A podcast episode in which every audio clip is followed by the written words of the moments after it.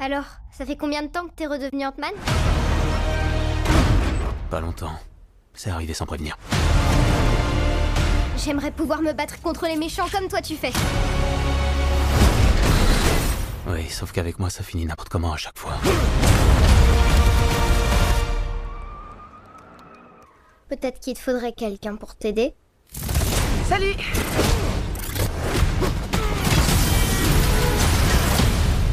Un coéquipier.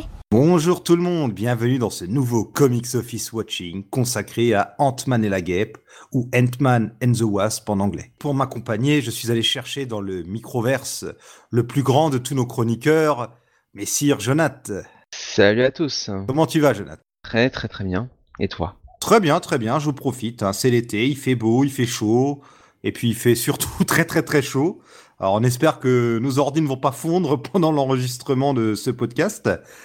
Et toi, donc ça va, pas trop de chaleur euh, Non, non, non, pas pour l'instant. euh, ça va, ça reste, ça reste supportable, mais euh, visiblement la canicule ne va pas tarder à arriver. Donc, Oh bah tu me rassures, moi qui trouvais qu'il faisait pas assez chaud.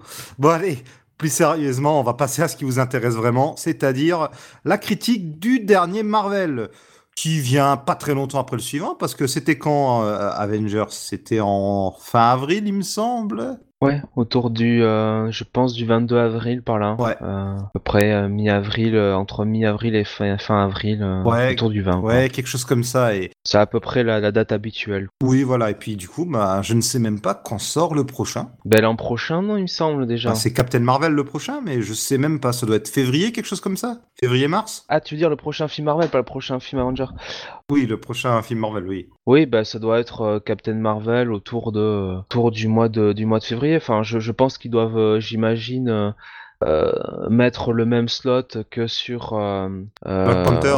Black Panther, ouais. Alors, euh, Captain Marvel est annoncé pour le le 8 mars euh, aux États-Unis Ok, très bien. et euh, et le 6 mars en France, donc euh, juste avant. Ok. De toute façon, entre eux, bah, y a DC va nous sortir Aquaman en décembre. On a aussi les films tirés d'univers Marvel qui sont pas Marvel Studios, type Venom et X-Men, entre temps qui vont venir. Donc, on aura de quoi s'occuper en attendant. Alors donc, euh, le retour d'Ant-Man, euh, le premier film était sorti en 2015. Peyton Reed est de retour euh, derrière la caméra. Pour cette suite, c'est donc la guêpe qui est mise à l'honneur dans le titre et dans le film. Et qu'en as-tu pensé de cette suite? Euh, j'aurais tendance à la préférer au premier. Pareil. J'aurais tendance à trouver que c'est mieux que le premier, que c'est euh, globalement un film euh, assez sympathique, euh, plutôt pas emmerdant à voir, plut- plutôt très plutôt très sympa quoi, plutôt un bon divertissement qui en plus bon, je trouve dans la mesure du possible ne prend pas trop pour un con quand même. Maintenant, maintenant, euh, c'est un film qui n'a euh, que que peu d'enjeux. Mhm. Alors, je dirais pas euh, simplement euh, dans le cadre du Marvel Cinematic Universe, parce que je comprends tout à fait que, bon, des fois, c'est aussi intéressant de faire des films qui ne soient pas phagocytés par euh, les pierres euh, des infini- de l'infinité euh, et ainsi de suite, quoi. Quand, Ouais. ou par les technologies Tony Stark, qu'on a un truc qui soit autocontenu, quoi. Un peu ce qu'ils avaient fait chez, sur Black Panther, quelque Ouais, part. ouais, tout à fait. Euh, alors moi, je, moi, ça me va, ça me va tout à fait. Enfin, les deux approches me vont. Moi, je, moi, je juge pas là-dessus. Je juge sur la qualité du film. Moi, c'est juste les gens enjeux à l'intérieur du film, quoi. Tu vois, vraiment le côté, bon, les, euh, qu'est-ce que, ce, à quoi les personnages sont réellement confrontés, quoi.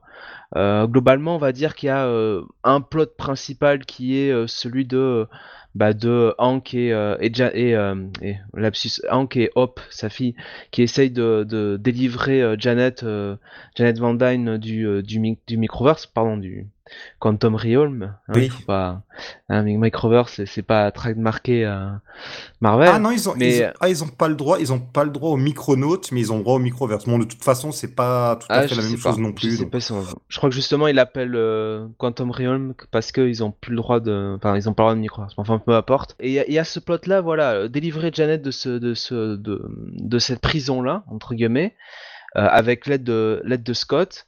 Et à côté de ça, tu veux, il y a toute cette intrigue autour du fantôme et essayer de, est-ce qu'elle puis, euh, est-ce qu'elle va récupérer son corps, euh, ce laboratoire qu'on essaye de de, de, de, piquer à, ce pauvre Hank.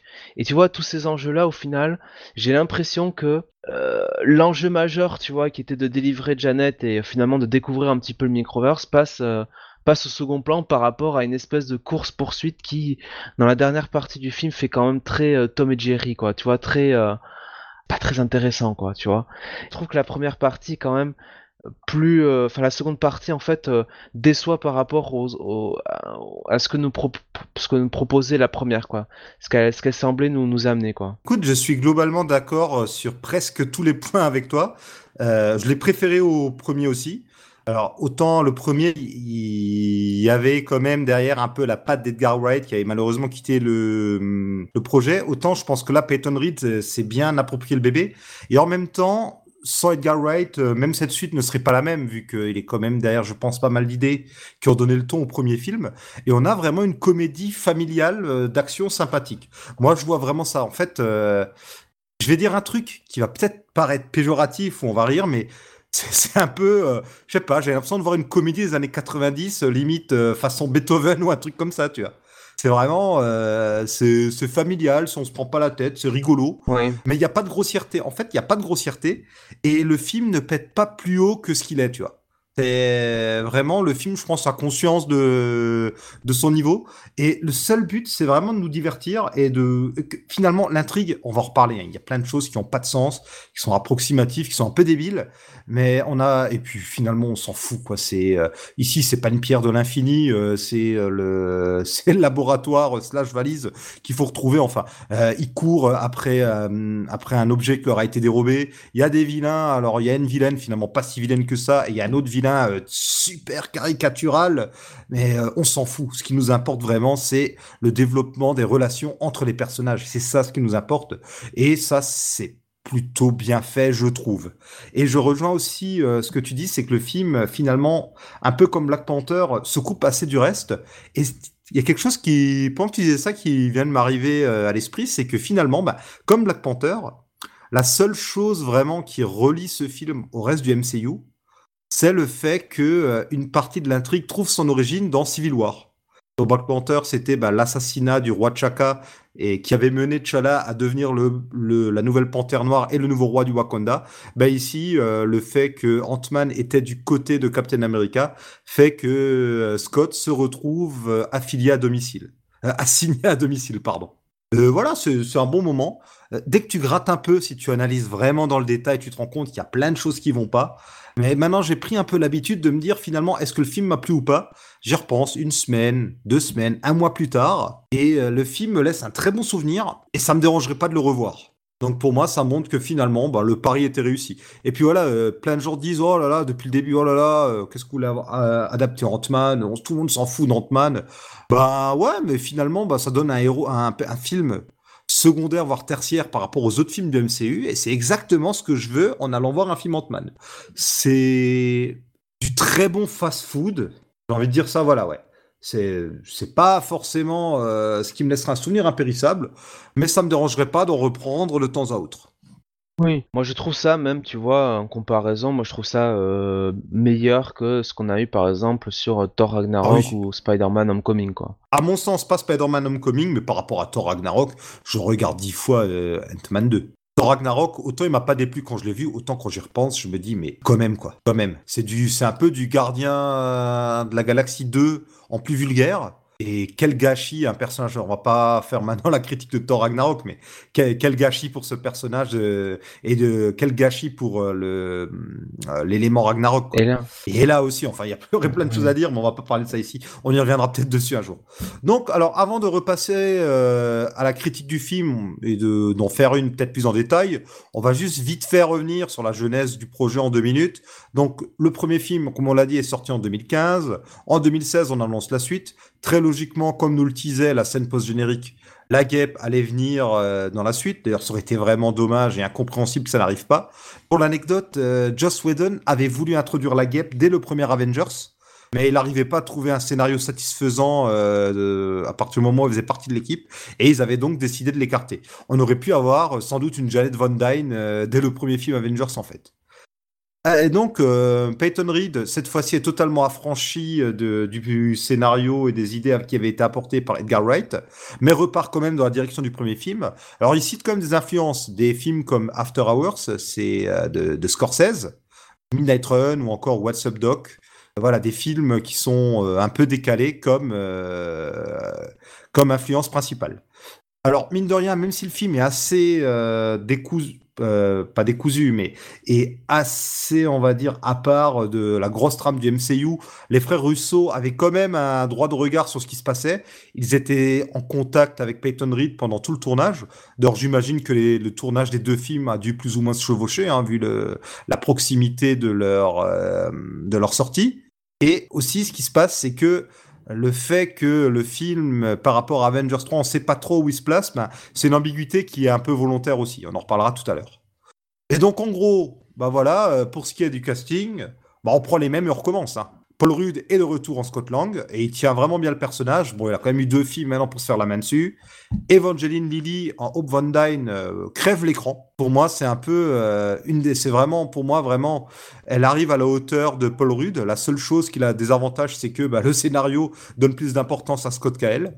Et Michael Douglas est toujours excellent dans Hank Pym, vraiment. Euh, c'est le vieux grumpy, quoi. C'est le vieux grincheux.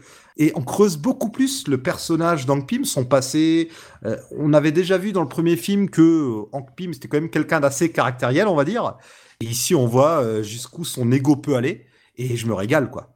On nous le dépeint un peu comme un connard par moment, mais j'adore ça quand les personnages ne sont pas tout lisses.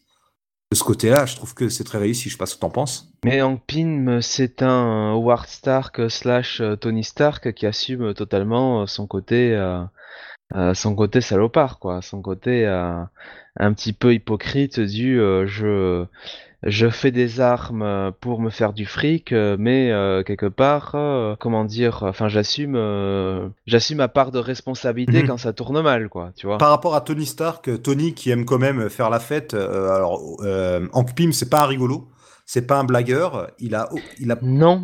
enfin, pas quoi que, il peut être sarcastique, il peut, il peut balancer des vannes. Ah ben ça oui, il est, il est, très sarcastique. on va pas dire qu'il manque d'humour, il a un humour bien à lui, mais disons que la rigolade c'est pas ce qui l'intéresse. Et c'est un homme qui est par contre dévoué à la science.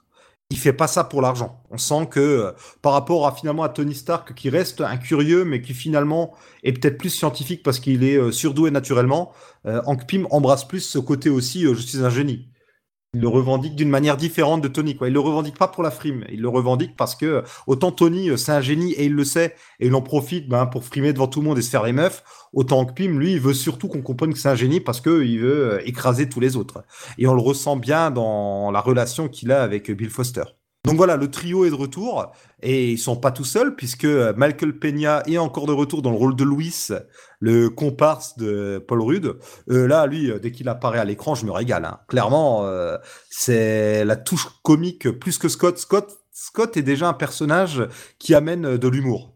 Euh, Michael Peña, c'est c'est le sidekick rigolo mais je trouve qu'ils l'écrivent euh, sans que ce soit exaspérant. Euh, sur ce film-là, sur ce film-là, parce que sur le premier, euh, bon, ouais, là ça va, là ça va encore, parce qu'il est vraiment au, au, second second plan, mais sur le premier film, c'était je, je, je, vois hein, ce qu'il voulait faire hein, mm. pour euh, faire un petit peu un film qui, euh, qui sorte un petit peu des canons marveliens, quoi, en tout cas du MCU. Mais euh, si tu veux, trop c'est trop, quoi, tu vois. Et, et à la fin, ça devenait compliqué, si tu veux, de, de prendre cette histoire au sérieux, entre guillemets, avec un personnage comme ça, mm-hmm. quoi, tu vois. C'était c'était quand même la caution, la, la caution Gaudriol, quoi. Hein, donc, ouais. Là, là, ça va, quoi. Là, c'est vrai qu'il est. C'est plus dosé. Mais c'est plus dosé, mais surtout, c'est. Enfin. C'est mieux fait aussi. L'humour est mieux intégré euh, à l'histoire, quoi, tu vois, euh, et notamment au côté euh, course-poursuite ou comme ça, quoi, tu vois, il est un peu. Euh, voilà, il, on, comprend qu'il manie l'humour dans ces situations-là parce qu'il est totalement dépassé par les, événements. Ouais, et puis comme tu le dis, c'est la course-poursuite par rapport au premier qui était une espèce de pseudo-film de casse. Ici, c'est euh, encore un petit peu de l'infiltration, euh, vol euh, d'objets slash technologie, mais ici, c'est plus beaucoup plus de la course-poursuite. Et ce qui est pas mal avec le personnage de Michael Peña, je trouve, c'est les scènes de flashback alors, on avait déjà ça dans le premier film. Michael Peña qui racontait euh, des choses qui s'étaient passées, puis on voyait, euh, c'était un peu accéléré. Sauf qu'ici, les personnages agissent et parlent comme lui. En gros, euh, tout est exagéré. Par exemple, un personnage, il a fait ça, bah, ah, je les ai vus, ils étaient en train de se bécoter. c'est limite s'ils sont pas en train de copuler sur place, quoi. Et lorsque les personnages parlent, ils parlent avec sa voix. Il y a une espèce de lip dub euh, où c'est sa voix et surtout euh, les scènes sont retournées pour que ça colle hum, au débit de parole de Michael Peña. Et il y en a pas trop de ces scènes, ils en abusent pas. Là où certains auraient peut-être abusé, c'est encore une fois, euh, comme je disais avant, c'est bien dosé. On a toujours les personnages euh, de Kurt et de Dave interprétés par euh, David. alors attention, Das Malkian et le rappeur T.I. qui donc c'est un peu la bande des bras cassés qui accompagne lui, c'est Scott Lang. Et ici ils forment tous les quatre une comment dire une, entreprise de quoi de consultation de pour la protection non même qui installe carré non non sécurité enfin qui qui, qui s'occupe de la de la sécurité des gens et qui, euh, qui installe euh, euh, je pense qu'il qui installe même euh, les dispositifs de sécurité, quoi. Ce qui, euh, ce qui est logique en même temps, vu que qui est mieux que Scott Lang lasse des casses pour, pour savoir un petit peu comment protéger votre maison. Oui, totalement, ouais. Alors ça s'appelle comment? C'est Excon Consulting. Excon, Excon Consulting. Alors Xcon, non. Xcon Security Consultants. Et Xcon, en fait, le X se prononce X, donc, et Con, c'est un convict, un prisonnier. Donc, on peut comprendre ça comme les anciens euh, prisonniers euh, qui sont consultants en sécurité. Même si, bon, quand on a une grosse entreprise, faut quand même avoir la foi pour se dire bon allez, c'est les anciens repris de justice, je leur, je vais quand même autant je, je crois dur comme faire à la réinsertion et c'est une bonne chose, mais bon, il faut quand même euh, être confiant. Ben, alors ça dépend parce que euh, pour euh, pour Scott et pour euh, et, et, pour euh, Louis, effectivement, on sait qu'ils ont été en zonzon, mais est-ce que les deux autres, on, on sait s'ils ont été en prison avec eux ou, ou, en prison tout court? Je crois pas. Non, mais Scott et Louis sont quand même à la fois les patrons et la façade publique de l'entreprise. Donc voilà. Et tout ça pour dire que euh, c'est en fait inspiré des comics récents de Nick Spencer où Ant-Man euh, montait son entreprise Ant-Man Security Solution. Ou par contre là, il employait euh, des anciens prisonniers comme Grizzly par exemple. Donc euh, c'est aussi sympa de voir que l'influence des comics n'est jamais très loin. Et puis revient aussi euh, la famille de Scott Lang, à savoir ben, sa fille Cassie, toujours interprétée par euh, Abby Ryder Fortson, avec sa mère Maggie interprétée par Judy Greer, et Paxton, le nouveau mari de Maggie, interprété toujours par Bogey Canaval, qui avant était très opposé à Scott, là il en devient collant quoi. c'est un peu devenu les meilleurs amis du monde, à l'insu de Scott. Moi, c'est l'un des défauts que j'ai sur ce film, c'est euh, le trop bon perso, spécialement le, les persos de Judy Greer et, euh, et, Bobby Cannavale qui sont juste là pour faire coucou euh, sur, sur une, ou deux, une ou deux scènes, tu vois, pour faire. pour un peu défendre Scott quand il est harcelé mhm. par le FBI et puis Bobby Cannavale pour faire les, les hugs. Mais tu vois, moi ça me, moi ça me gêne parce que un gars comme Bobby Cannavale, on sait qu'il est capable de faire euh, énormément. Bah, c'est pas lui qui le dénonce, mais bien mieux que ça. Il, euh, à un moment donné, non? Oui, bah il a, il a le rôle, euh, il a le rôle effectivement du, de, de du nouveau, du beau-père, nouveau fiancé, un peu, un peu salopard, effectivement quoi. Plus c'est un flic. C'est un flic, mais, mais c'est pour le coup c'est quand même un acteur capable de faire beaucoup, beaucoup mieux que ça. Récemment, on l'avait vu dans alors je crois que c'est la troisième saison, enfin la dernière saison en tout cas de Mister Robot où il joue un personnage très euh, euh, à la fois tu vois drôle euh, dans, dans, dans ce qu'il dans la façon dans, dans, les discours les histoires qu'il raconte aux personnages et, et, à la fois très glaçant quoi tu vois dans, dans, le rôle dans le rôle qu'il a c'est-à-dire qu'il a il peut vraiment je trouve en tout cas là sur ce sur ce que j'ai vu dans Mister Robot je trouve qu'il peut vraiment jouer plusieurs euh, plusieurs, plusieurs registres. Bah, je trouve qu'il a un peu la gueule et la carrure d'un mec comme, euh, comment il s'appelle, l'acteur qui joue Negan dans Walking Dead, tu vois. Ah, Jeffrey Dean Morgan voilà, ouais. Le mec qui peut être un connard avec un sourire en coin et euh, qui est assez massif pour te casser la gueule, tu vois. Oui, tout à fait, ben, c'est ça. C'est ça, il a, il a ce, il, a ce côté, tu vois, gars gentil, tu vois, enfin, gars gentil, gars qui peut être drôle, mais qui en même temps, faut pas le faire chier, quoi, tu vois. Et, euh, et, je trouve dommage, si tu veux, qu'il en soit réduit à juste euh, ces, euh, ces trois pauvres scènes. quel intérêt, quoi, tu vois Quel intérêt Oui, et ça correspond pas du tout, du tout, du tout à sa caractérisation dans le premier film où il est vraiment opposé à Scott et il le déteste tellement qu'il est prêt à aller jusqu'à le, le, dénoncer. Alors que là, il est super copain avec lui, il est convaincu de l'innocence de Scott du début à la fin. Enfin, il est convaincu que Scott fait pas de conneries. C'est trop. Il y a un revirement qui est trop. D'ailleurs, toute la famille, c'est trop, quoi. À, la fin, euh, à la fin, ils étaient quand même euh, un peu unis, quoi, malgré tout, à la fin d'Ant-Man, euh, quand ils ont compris que bon, il avait défendu, il avait sauvé sauver Cassie. Enfin, tu vois, il avait aidé à arrêter le.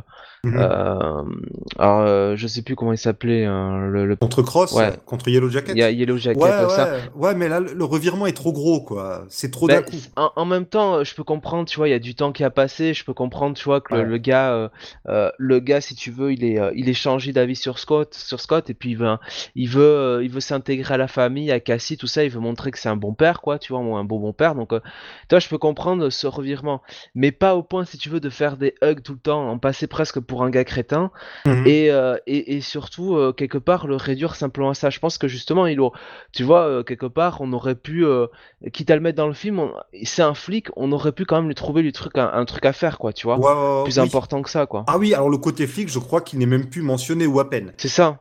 Tu vois, par exemple, quand ils partent, quand ils s'échappent du FBI, quoi, à un moment donné. Vu que c'est un flic, justement, il aurait peut-être pu à un moment les aider, leur donner des indices, enfin. Tu euh, vois, le- aider Scott, quoi, juste à lui dire, euh, tiens, euh, bon, voilà, les plans du FBI, comment t'infiltrer ou comme ça, quoi, tu vois. Oui, oui, oui. Ça coûtait pas euh, 10 secondes dans un film, quoi. Le personnage, tu le supprimais et t'apprenais que Maggie était séparée de lui, que ça changeait rien. Bah, tu supprimes, t'enlevais les deux parents, en fait, t'enlevais la mère et, euh, et les beaux-pères, euh, ça changeait rien, quoi. Mhm. Ouais, limite, c'est la nounou qui venait chercher Cassie, ça changeait rien. Et donc, alors, tout ce, tout ce beau monde, on, le- on les voit dès le début du film. Donc, le film se passe deux ans après Civil War. Scott est assigné à résidence. On avait déjà appris dans Infinite War que si Scott n'était pas là, c'est que comme Clint, il a passé un accord avec les autorités pour rester auprès de leur famille. Alors bon, il y a un petit flou artistique au niveau de comment ça s'est passé parce qu'à la fin de Captain America, euh, les, les héros qui ont aidé Cap sont, sont en cavale. Donc on peut se dire, mais, euh, mais comment ça se fait que finalement ils sont rendus? J'ai vu des gens sur tête qui se prennent la tête là-dessus, mais en même temps c'est logique. Euh, étant donné qu'ils ont des familles, soit ils ont eu envie de revoir leur famille, soit les autorités ont directement menacé leur famille ou fait pression sur eux. Donc c'est pas du tout déconnant de se dire qu'à un moment donné, euh, Scott s'est rendu et qu'il a négocié. Quoi. Vraiment, euh, c'est pour moi ça me paraît logique. C'est pas grave du tout qu'on n'ait pas d'explication détaillée ou de flashback là-dessus à mon sens. Et donc au début du film, Scott est chez lui assigné à résidence. Il arrive quasiment au bout de ses deux ans et c'est un peu là qu'on rencontre les nouveaux personnages, à commencer par euh, peut-être mon chouchou du film, euh, l'agent Jimmy Woo, interprété par Randall Park. Et j'adore cette version de Jimmy Woo. Elle est à mourir de rire. Bah, il faut dire que euh, avec Paul Rudd, ça fait un duo quand même effectivement assez euh, euh, assez assez savoureux quoi. Puis même les interactions qu'il a avec Cassie euh, sont euh, sont toujours toujours très drôles quoi. Euh, Ouais, surtout que le mec, on a, on a limite un peu de mal à le cerner parce que il est très regardant de la loi, vraiment. Il est très regardant de la loi. Il est un petit peu carriériste. Il a envie de se coincer Scott et en même temps, il aime bien Mais Scott. et je euh, sais pas s'il a envie de drôle. a envie de coincer vraiment Scott. Il a juste envie de de faire son boulot, euh, tu vois, euh, pour le pour l'FBI, c'est tout quoi. Euh, finalement, les fois où il intervient, il se trompe pas beaucoup quoi. Alors, il y a juste la, Bah, bah, Il y a juste la fois où, il, où, où Scott, oui, met le pied en dehors de la clôture. Bon, effectivement, mais, Mm. qu'est-ce que tu veux euh, Il faut, voilà, il est obligé d'y aller, quoi. Ouais, mais quand, quand il pense que Scott euh, a fait une connerie, il arrive et il est convaincu qu'il en a fait une, il jubile limite à, quand il va l'arrêter, il lui dit euh, je vous aurai, enfin, c'est assez bizarre parce que d'un côté, il a l'air de jubiler à l'idée qu'il va coincer Scott, et en même temps, il veut être pote avec lui. Il y a, le fameux moment de ah, vous voulez qu'on se voit plus tard, euh, ce soir, un dîner. Alors, je sais que tout le monde n'aime pas cette scène. Moi, vraiment, je me suis marré. hein. J'étais un des seuls à me marrer. Bon, je suis allé le voir un Ben, après en semaine, il n'y avait pas grand monde. Je pense que tout le monde a connu euh, ce moment de gêne où, euh, où on se comprend pas vraiment avec l'interlocuteur. Et, Ben, euh, Et surtout, il y a, a, c'est quasiment de la drague. Il y a limite je- une vois- relation euh, homo-érotique. Mais euh, tu vois, euh, vu les interactions qu'ils ont eues précédemment, où on a bien l'impression qu'ils sont pas du tout sur la même planète les deux, euh, Mm. je, je pense qu'il a peut-être même interprété ça comme juste, tu vois, un, un, euh, qu'ils voulaient sortir un- ensemble, mais tu vois, de manière, euh, je sais pas, euh, amicale, quoi, tu vois, totalement laconique Oui, oui, et Ah oui, oui. Tu vois, à tel point, Ouais. ils, sont sur deux, deux planètes différentes, quoi. Et que finalement, au bout de deux ans, il se dit bon, finalement, ce père Lang, il est peut-être pas si méchant Voilà. que ça. Et, euh, et, c'est- et puis surtout, euh, c'est un mec qui, est- qui est naturellement cool, alors que lui, il essaie d'être cool. euh, il, essa- il, il essaie de lui piquer ses tours de magie d'ailleurs. Et puis bon, il y a ce côté aussi décalé. euh, ah, vous savez parler aux gosses, alors qu'il ne sait pas du tout parler aux gosses. Et il fait oui, oui, je donne des cours de, cat- de, de catéchisme, quoi. C'est c'est complètement. Je sais pas, il y, a- il y a un côté décalé qui marche super bien. Surtout qu'on est à milieu du Jimmy Woo des comics, mais dans ce cas-là, je dis voilà, Jimmy Woo, c'est bon, personnage de troisième zone euh, que pas grand monde connaît. Euh, on peut totalement le réécrire, ça me dérange pas du tout. D'ailleurs, pour l'anecdote, il est Jimmy Woo est à un moment mentionné dans Agent of Shield par euh, l'agent Melinda May. étant donné que l'acteur Randall Park a fait pas mal de séries télé, ce serait sympa s'il pouvait apparaître dans, dans, la série Agent of Shield, mais bon, pour des raisons diverses et variées, notamment de logistique, les séries, même celles-là, sont assez déconnectées des films, donc on verra bien si ça se fait ou pas. Voilà, donc Scott est assigné à résidence, mais il essaie d'être un bon papa. Il se tient bien loin de toutes ces conneries super-héroïques. On apprend aussi qu'il est fâché avec les Pim. Euh, alors là, je les, trouve un petit peu trop fâchés à mon goût avec lui, quoi. C'est euh, finalement, je on comprend limite pas trop pourquoi ils sont fâchés finalement. Je sais pas si t'as fait ça, mais euh, il a fait quoi de mal finalement, Scott? Là, là, c'est principalement c'est l'un de mes gros reproches du film, clairement. Euh, c'est le pourquoi de, la rancœur vis-à-vis de Scott. Euh, parce que en gros, ça se base sur le fait que Scott a volé clairement le costume pour aller des Captain America. Euh, donc pendant pendant Captain America Civil War, donc sur le tarmac de de l'aéroport, je crois que c'était c'était en Allemagne. Berlin Berlin, ouais, c'était Berlin, c'est ça, ou à Nord, je sais plus, peu importe, Berlin. Oui, c'est à Berlin, ouais. Donc, euh, donc voilà, donc euh, si tu veux, ça fait du tort euh, à Hank et, et, Hope qui derrière ont été recherchés par le, par le FBI vu que Hank était du côté de, de Captain America. Et j'imagine que le Shield les a, les a, comment dire, les a, les a recherchés. recherchés. ouais, derrière. Euh, alors, ce que je me souviens. Ah bah non, non, on les a recherchés, oui, il les a pas attrapés vu qu'ils sont en fille, Est-ce que, autrement un doute, est-ce que Hank n'était pas dans le raft à la fin de Captain America Civil War? Euh, Moi, il me semble qu'ils n'apparaissent pas dedans, Hank ni. Euh... euh pas Hank, Scott, Scott. Oui, Scott, Scott est dans le raft. Voilà, alors c'est ça, c'est ça qui me gêne. Tu vois, là, là, il y a un petit, un petit faux raccord parce que si, tu veux, si Scott, il est dans le raft à la fin, donc délivré par Captain America, euh, comment, si tu veux, il a cet accord un petit peu euh, avec, euh, avec le FBI qui est quand même plutôt, plutôt sympathique, quoi. Assigné à résidence pendant, pendant deux ans et t'es, libéré de, tout, quoi. C'est, assez, assez bizarre.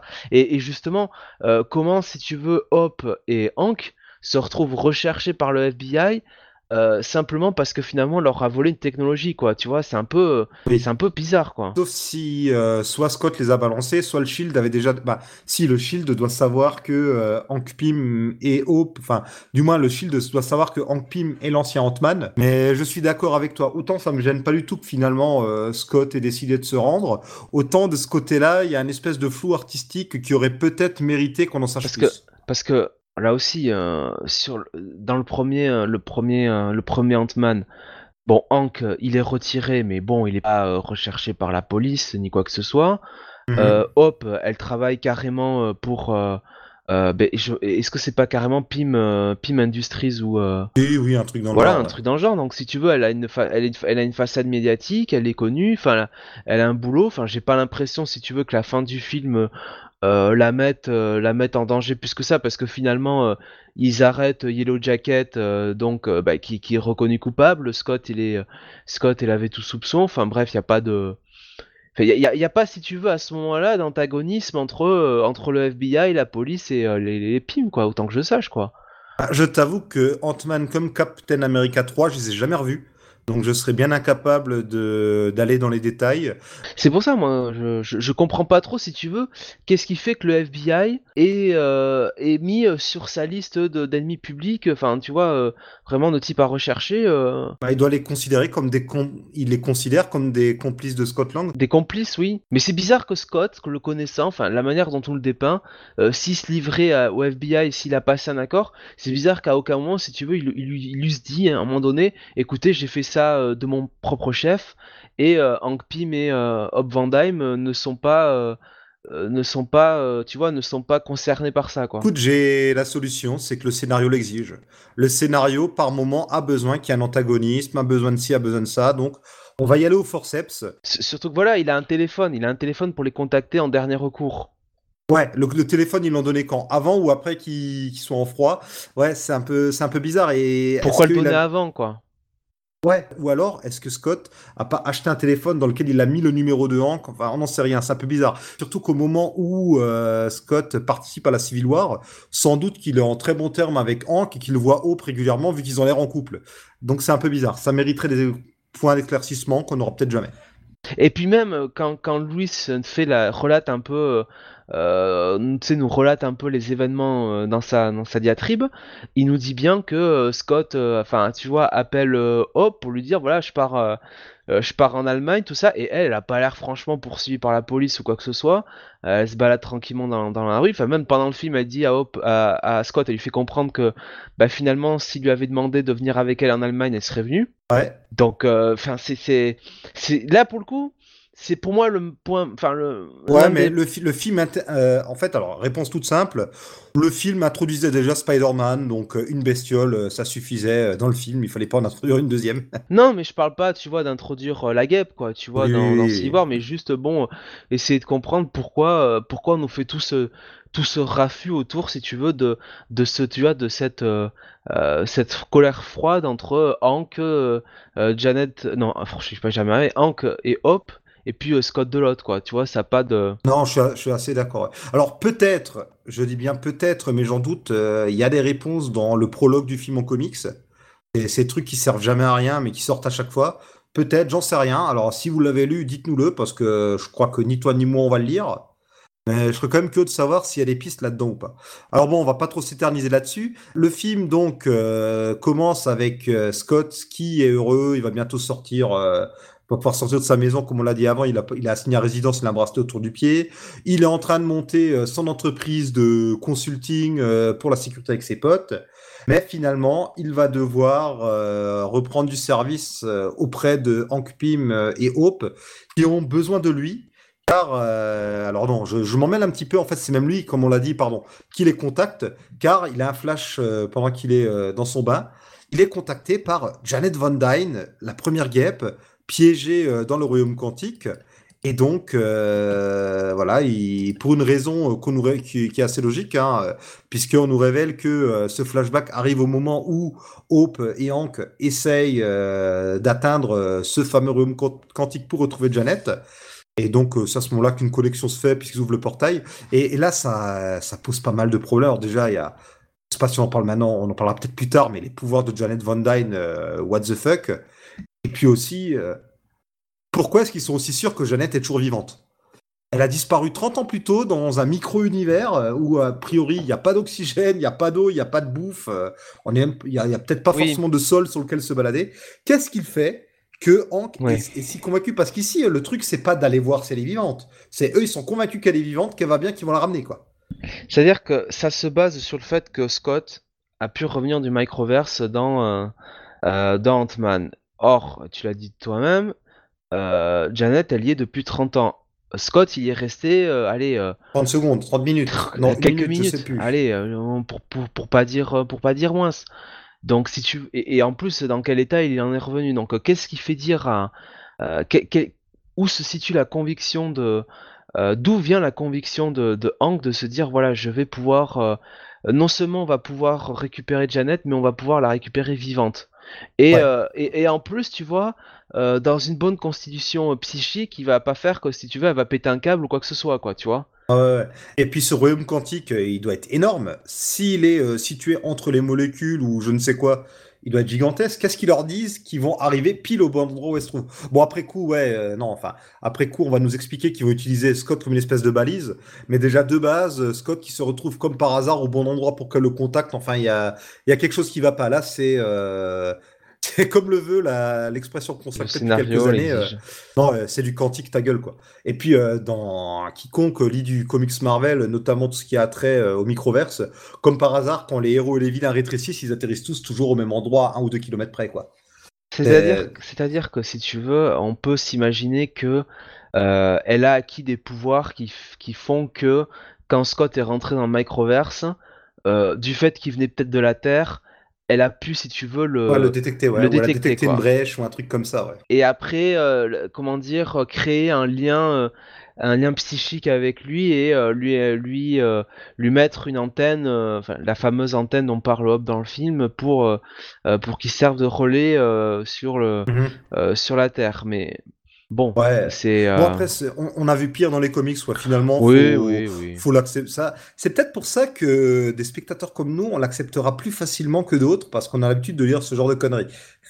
Je dis ça d'un air un peu condescendant, mais, mais j'ai pas de souci avec ça. Ben je sais pas parce qu'à la limite tu vois les gens les gens qui lisent pas de comics vont se dire oh ben c'est encore les conneries des comics faut pas faut pas Ouais. y tenir compte alors que nous justement on va peut-être être un- peut-être plus dur de la feuille tu vois. Ouais, puis surtout, finalement, à aucun moment on nous explique les pouvoirs euh, la, que la guêpe acquiert. Alors, visiblement, elle a des pouvoirs pseudo-télépathiques, elle a des pouvoirs euh, plus ou moins de guérison, de manipulation de des, on va appeler ça particules ou énergie quantique, comme on le voit à la fin. On, on sait pas trop. Elle se garde bien de nous dire quels sont ses pouvoirs et euh, on nous en dit pas plus, sans doute pour garder ça pour une suite. Alors, il faut le dire, Janet Von Dyne, elle est interprétée par euh, Michelle Pfeiffer, Catwoman en personne. Euh, voilà, Michelle Pfeiffer, quoi. Superbe addition au casting à côté de Michael Douglas. Ben surtout le euh, c'est quand même deux figures euh, de, du cinéma de la fin des années 80 début des années 90 quoi. oui, quand même, totalement, ouais. Et, et surtout, les scènes de flashback sont bluffantes. Les personnages sont super bien rajeunis. Parce que tu en as pensé, mais euh, notamment Michael Douglas jeune.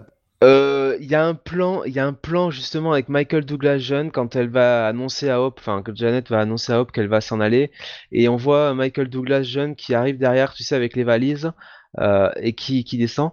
Et je t'avouerai que il est juste derrière, euh, juste derrière Janet, et euh, en fait, on est du, du, de- du plan de, enfin, de, on est de, du point de vue de, de, de Hope, donc derrière elle. Donc si tu veux, on voit euh, Michael Douglas qui euh, doit aller à gauche, tu sais, pour descendre vers l'escalier, et du coup, on le voit de profil, enfin, euh, et euh, Et là, c'est loupé? c'est, je trouve que ça, ça colle pas, quoi, tu vois. Il y a, on Ouais. reconnaît vraiment pas son visage, quoi, tu vois. C'est, moi, ça m'a, ça m'a choqué sur le moment. Alors peut-être que c'est moi. Et après, quand euh, il revient oui, vers toi, elle, je confirme. quand il, quand il revient vers elle, tu vois, euh, de, enfin, de face, et euh, qui va, qui va la voir. euh, là, c'est, euh, là, c'est beaucoup mieux. Euh, mais de côté, tu vois, je me suis dit, oh là, c'est, il y a un- quelque chose qui va pas, quoi. Ouais, bon, après, euh, de toute façon, euh, c'est des scènes qui durent pas très longtemps. Non. Évidemment, il s'attarde pas trop non plus sur les acteurs parce que sinon les artifices vont se voir. Moi, je trouvais que c'était bien fait. De toute façon, c'est des technologies qui sont en constante évolution depuis quelques années. Oui. Et de mais de voir ce qu'on arrive déjà à faire maintenant, ça laisse songeur sur ce qu'on pourra faire d'ici 10 ou 15 ans, tu vois. Alors, faut pas que ça tombe, tu vois, dans, euh, dans le cliché de refaire d'anciens films avec les anciens acteurs et ainsi de suite, tu vois. Enfin, tu vois, faut pas, faut pas qu'on tombe dans cette, dans cet écueil-là. Mais là, si tu veux, à dose homéopathique, comme euh, là sur ce film-là, pour euh, vraiment mettre euh, euh, en, en avant la, la relation entre, entre Hop euh, en tant que petite fille et sa mère. ouais, et, et même la tristesse de Michael Douglas d'annoncer à sa, à sa fille la mort de sa mère. oui, ça c'est bien, c'est bien. Ça fait pas, ça fait pas une minute dans le film, ça va, c'est Oui, très bien. oui. Alors, il me semble que Michael Douglas se disait partant pour faire une préquelle euh, où il serait rajeuni. Bon, on va peut-être pas pousser jusque-là, hein. Ça serait peut-être euh, aller un peu trop loin. Donc, le principal euh, point d'intrigue, du moins la motivation principale des personnages, est de pouvoir récupérer Janet Von Dyne et euh, pour Scott de faire cela sans que ça se voit qu'il n'est plus chez lui. Alors bon là il y a le côté vraiment trop ridicule, là ça va trop loin, c'est l'utilisation des fourmis avec une fourmi agrandie qui est euh, soi-disant conditionnée pour agir comme Oui. si elle était Scott, puis les fourmis qui bossent dans le labo, qui les fourmis qui apparaissent et disparaissent quand on a besoin d'elles, notamment quand Scott est miniaturisé, qu'il a besoin d'un transport. D'un seul coup, il est là à côté des persos sur sa fourmi volante. Là, là, je trouve ça va trop loin. Euh, J'accepte beaucoup de choses. Je veux bien que ce soit un film un peu plus familial, un peu plus rigolo, euh, magique, tout ça, mais je sais pas toi, mais je trouve qu'ils ont poussé le bouchon quand même trop loin. Bah, je veux bien euh, comprendre l'argument que euh, ils- connaissent par cœur l'emploi du temps de Scott euh, parce que bah de toute façon il a signé à résidence donc ses journées vont pas différer les unes des autres et ils ont quand même besoin de savoir ce qu'il fait vu qu'ils sont poursuivis par le FBI donc je peux comprendre qu'ils connaissent mais enfin de là si tu veux aller conditionner une fourmi pour qu'elle répète exactement les mêmes les mêmes choses que fait euh, Scott pendant toute la journée y compris jouer de la batterie ouais euh, faut peut-être pas exagérer non plus quoi Ouais, ouais, je suis d'accord. Mais ce n'est pas le seul point d'intrigue. En fait, on en a plusieurs qui s'entrecroisent. On a euh, donc euh, ce, cette quête de Jeannette, mais à côté de ça, on a deux antagonistes principaux, en plus euh, du FBI. On a d'un côté euh, le fantôme. Alors, euh, adaptation du personnage que vous connaissez peut-être euh, habituellement, un ennemi d'Iron Man. Euh, le fantôme qui devient ici euh, une jeune fille. Euh, on lui donne une toute nouvelle origine. Alors, on la lie à Elias Starr. Peut-être que ça vous dit rien comme ça. Alors, c'est un scientifique qu'on voit dans un flashback, mais il s'agit ni plus ni moins que la némésis de Scott, pas de Scott Lang, de Hank Pym, à savoir Egghead, alias crâne d'œuf en français. Un scientifique qui a bah, une forme de crâne d'œuf, qui dans les comics est mort depuis belle lurette, qui a jamais, euh, jamais trop percé, qui est même souvent inconnu de la plupart des, des lecteurs. Mais Et qui est qui peut-être plus, peut-être connu pour être un ennemi de Batman que Hank Pym. Hein. De quoi, euh, tête d'œuf? Oui. Oh oui, c'est vrai, c'est vrai. Bon, alors ça, euh, les vilains qui ont les mêmes noms euh, chez DC et Marvel, euh, on en a quelques-uns. Donc, le fantôme, alors on découvre bien vite que c'est pas un antagoniste vraiment méchant, mais que c'est quelqu'un qui, suite à l'expérience menée par son père, a été touché par l'énergie quantique et qui donc est un peu entre les deux mondes. Elle peut devenir intangible, elle peut devenir aussi invisible, ça on le laisse pas mal de côté finalement. On reprend en gros les pouvoirs du fantôme. Alors dans les comics, le fantôme, on sait rien de lui. C'est un espèce de, de vilain, Ouais, on croit savoir que c'est un ex-programmeur qui a été euh, viré, qui essaie de se venger un petit peu. euh, Mais c'est plus un. Il a presque un, un, un rôle d'anti-héros, quoi. Tu vois, finalement, il se bat euh, contre les. Euh, Contre les multinationales, Voilà, euh, de manière idéologique contre les multinationales, et puis après il revient, il est dans les Thunderbolts, euh, donc Ouais. euh, Bah, c'est là où d'ailleurs il acquiert le look qui est repris dans le film. Alors, en fait, suivant les auteurs, le fantôme, c'est soit un espèce de, de vilain qui a plus ou moins une cause, soit un anti-héros. hein. C'est un peu aussi au bon vouloir de la façon dont euh, les scénaristes l'écrivent. Et elle veut, donc on découvre voilà que finalement c'est pas une méchante, c'est quelqu'un qui été touché par ça. Le Shield en a fait une assassin. Et depuis, depuis la chute du Shield, elle, elle est en cavale et elle est protégée par Bill Foster, incarné par euh, Morpheus. Lance Finchburn. Laurence Fishburne, qui est Morpheus, puisque dans sa première apparition, il est devant un tableau vert avec plein de chiffres. Si c'est pas voulu euh, l'allusion à Matrix, euh, je, je, enfin non, c'est voulu, c'est clairement voulu quoi.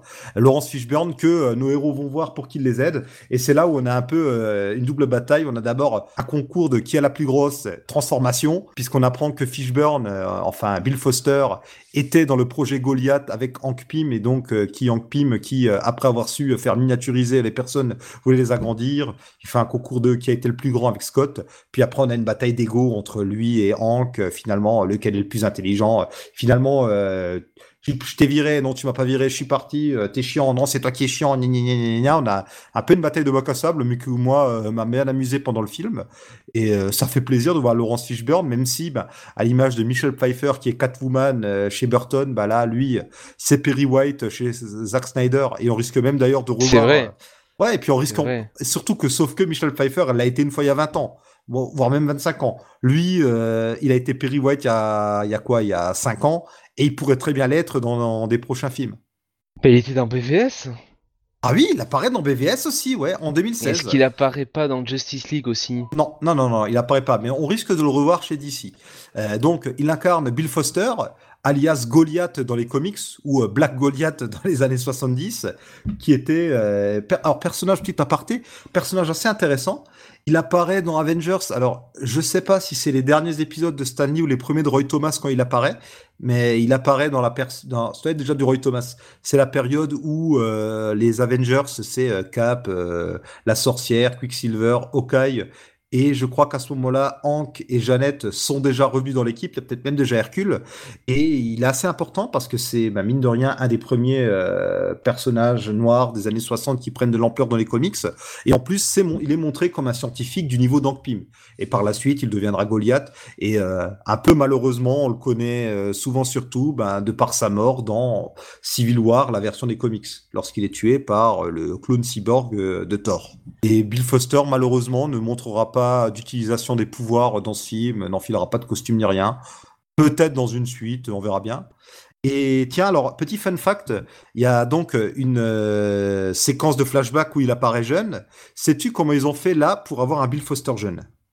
Ils ont euh, fait appel au fils de Laurence Fish- Fishburne. Ouais, tout à fait. Ici, pas de CGI, pas de maquillage, mais le fils de Laurence Fishburne, Langston Fishburne, qui ressemble quand même pas mal à son père. Euh, pour le coup, euh, j'ai vu que du feu quoi pendant la séquence. Moi, je m'étais dit, euh, waouh, purée, ils ont super bien géré le rajeunissement. Et en fait, ben non, ils ont pris son fils. très bonne idée pour le coup. Et à côté de tout ça, on a un autre méchant qui est censé être le vrai méchant, Sonny Birch, interprété par Walton Goggins. Et là, je je sais pas trop quoi en penser parce que autant l'acteur correspond bien au rôle qu'on lui a signé, autant euh, c'est un méchant en carton-pâte. Hein. Pas ce que t'en penses, mais euh, c'est le type. Euh, bah oui, c'est il est pas très, il fait pas très peur, quoi. Hein, honnêtement, je il sais même pas. ridicule. Ouais, je, je, je sais pas d'où, enfin, comment son business marche, hein, très sincèrement, vu la, Vu non seulement, si tu veux, la qualité de ses stratagèmes, euh, mais aussi euh, la qualité de ses hommes de main, quoi. hein. Ouais, ouais, oui, ces hommes de main, là aussi, euh, des hommes de main, euh, avec tout le sketch autour du sérum de vérité, où là, clairement, ça devient beaucoup, beaucoup, beaucoup trop lourd. Oui. Là, ça Et m'a agacé. Autant il y a d'autres trucs qui se répètent qui me faisaient rire. Là, j'ai trouvé ça d'une lourdeur intense. Et voilà, le mec est méchant. Il veut. C'est un peu le méchant de Jurassic World, hein, du, du second Jurassic World. Il veut euh, se faire de l'argent parce qu'il est méchant et parce qu'avec les nouvelles technologies, il y a de l'argent à se faire. C'est assez ridicule. Il apparaît et disparaît au gré du scénario, au gré euh, des besoins de l'intrigue d'avoir l'antagoniste qui vienne leur casser les pieds. Et, au final, euh, d'ailleurs, et au final, il se marche un peu sur les pieds avec le fantôme, parce que Ghost, concrètement, elle veut être guérie. Et euh, à un moment donné, elle leur vole un truc, et à part ça, euh, elle réapparaît à la fin, quoi, pour casser un peu les pieds, et c'est tout, quoi. Clairement, les, les méchants sont très, très, très dispensables. Les, les, les héros se chamaillent assez entre eux pour se mettre tout seuls des bâtons dans les roues, j'ai envie de dire. Il, me rappelle un petit peu même euh, le méchant du 1, euh, Darren Cross à la Yellow Jacket, qui était méchant pour être méchant. Bon, il était rendu fou par les particules euh, Cross, une espèce de particules PIM corrompues, mais ça le rendait un peu ridicule. Et là, petite anecdote des comics, euh, le personnage euh, donc euh, est apparu de Sonny Birch et aspa- apparu dans les comics lors d'un arc d'Iron Man en 2003, écrit par John Jackson Miller et dessiné par George Lucas et euh, Philip Tan. Euh, voilà, euh, tout comme le fantôme, bah, un ennemi euh, d'Iron Man qui est normalement pas lié à Hank Pym. Et là, c'était un businessman qui essayait euh, d'exploiter la technologie euh, Stark. Et fait amusant, il était affilié à Cross Technological Enterprise. Qui sait, c'est peut-être pour ça que finalement ils l'ont choisi comme méchant, ou tout du moins ils ont choisi de donner ce nom-là euh, au méchant de ce film-là. Donc euh, voilà, on a fait le tour un peu des méchants, c'est un peu des méchants en carton-pâte. Finalement, le but du film, euh, c'est plus de nous présenter une aventure un peu rythmée avec euh, l'évolution euh, des, relations entre euh, Scott, Hope et Hank que de vraiment nous proposer une grosse menace. c'est la menace, c'est tout juste si elle fait peur à la ville, quoi. C'est vraiment, on est à milieu. on parlait de Black Panther avant, même par rapport à Black Panther, on est à milieu de ce qu'on a pu voir dedans. Je pense que de toutes les menaces qu'on a eues dans des films Marvel, ceux d'Ant-Man, avec peut-être ceux de Spider-Man, restent les menaces, les ceux des premiers Iron Man restent les menaces les moins graves. Ah oui, de très Voilà, loin. ouais, le, le sort de la Terre, de l'univers et tout le bazar euh, n'en dépend pas, quoi. Alors, par rapport aux comics, il y a quand même, euh, aux éléments comiques, moi, il y a un truc qui, sur le coup, m'a fait rire, mais me laisse quand même pas mal dubitatif, c'est le coup du, de l'immeuble valise. Oui. C'est super drôle, mais il y a plein de choses qui vont pas. Euh, déjà, le coup de l'immeuble qui, dans un quartier, euh, disparaît, et donc à la base, il ne devait pas y être, et ça choque personne. Euh, moi, ça me pose un souci. Dans la forêt, ils l'agrandissent, mais purée, ça va se voir, quoi. Même s'ils sont au milieu de la forêt, ça va se voir, surtout qu'ils sont recherchés. Il y a, il y a un- il y a une désinvolture. En fait, il y a vraiment une désinvolture par rapport à pas mal de choses. Oui. Il y a des dégâts qui sont causés, des trucs qui grandissent, qui rapetissent, qui disparaissent. Les persos disent et font des choses. Et ça va à l'encontre de toute logique, quoi. J'ai beau être dans un film euh, un peu d'aventure comique super-héroïque auquel il faut euh, accorder des choses, ils en abusent. Vraiment, euh, le, pacte fait avec euh, le spectateur est outrepassé euh, beaucoup trop à mon goût. Puis le- l'immeuble, tu vois, grandit d'un coup, mais t'as pas de passants autour qui se font forcément ouais, Il y a des dégâts en ville, ça touche jamais personne à part les méchants. ouais. La suspension d'incrédulité, bon, quand même, c'est limite hein, au bout d'un Ah moment. bah, là, les limites, elles sont agrandies, rapetisses et franchies dans tous les sens. Et aussi, quand, quand il se déplace avec l'immeuble, du coup, il le, il le trimballe comme une valise. C'est rigolo, certes, mais du coup, dedans, tous les meubles et tout, ils se cassent pas la gueule. Merci, merci, bien sûr. Bien sûr que c'est quelque chose qui m'a, alors là pour le coup, euh, je me dis, ben oui, alors, euh, ok, euh, ça rapetit, mais euh, tout rapetisse, donc à l'intérieur, je veux dire, la situation est la même. Quand tu, euh, quand tu bouges un immeuble, enfin, tu vois, quand, je veux dire, un immeuble, quand il y a un séisme ou comme ça qui doit bouger, ben tout, tout est valdingué, quoi, tu vois, Euh, tout change de place. Non, là, euh, tout, il n'y a pas de problème, tout revient, quoi. C'est comme s'il y avait, tu sais, un espèce de, je sais pas, d'aimant ou de poids qui faisait que les meubles étaient attachés au sol, quoi, tu vois, donc... Bah, à la limite, si on m'expliquait ça pendant le film, j'aurais pu adhérer, mais c'est vrai qu'on qu'on nous le dit pas. Et puis aussi, depuis le premier film, il y a un problème au niveau de la, la gestion euh, des masses. Un coup, ils sont aussi lourds que quand, quand, quand ils sont petits que qu'à taille réelle, un coup pas. Un coup, ils ont leur force décuplée, un coup pas. Euh, quand ils sont grands, leur force est décuplée. L'immeuble devrait peser plusieurs tonnes. Oui. Alors Oui. que là, euh, non. Comme la, comme la mallette avec les bagnoles. Ça devrait être super lourd. C'est très rigolo, hein, le coup de Hot Wheels. Mais il y a un souci, quoi. Je me disais, mais attends, mais elles devraient pas être super lourdes, leur mallette Puis quand ils jettent les bagnoles par terre pour qu'elles s'agrandissent, euh, la bagnole devrait pas avoir des dégâts aussi. C'est c'est un peu bizarre. Tout comme les costumes, d'ailleurs. Euh, à partir du moment où tu es dans une structure, euh, un bâtiment ou une voiture qui, agrandit, qui s'agrandit ou rapetissit, tu grandis ou tu rapetisses avec. Du coup, les costumes deviennent un peu obsolètes aussi, tu vois. C'est- C'est un peu bizarre. Il y a, il y a des choses de, de ce côté-là qui me gênent un peu. C'est fait vraiment avec pas mal de désinvolture. C'est un peu ça finalement ce qui résume le film, la désinvolture. C'est de la poilade, mais on se prend pas trop la tête. Ouais. Et parfois plus que de raison. Heureusement que euh, le côté comique en fait est réussi. C'est vraiment le côté comique et bon enfant. Euh, sauve le coup parce que par rapport à, euh, aux autres films Marvel qui se veulent rigolos, c'est pas pipi caca du tout. Là, on est vraiment dans le 100% euh, pour tout public. Je me rappelle pas qu'il y ait de blagues sous la ceinture, ou alors ça reste quand même euh, assez léger et subtil. C'est vraiment de tous les Marvel, les Ant-Man sont sans doute ceux qu'on peut le plus faire visionner euh, à des enfants de tout âge.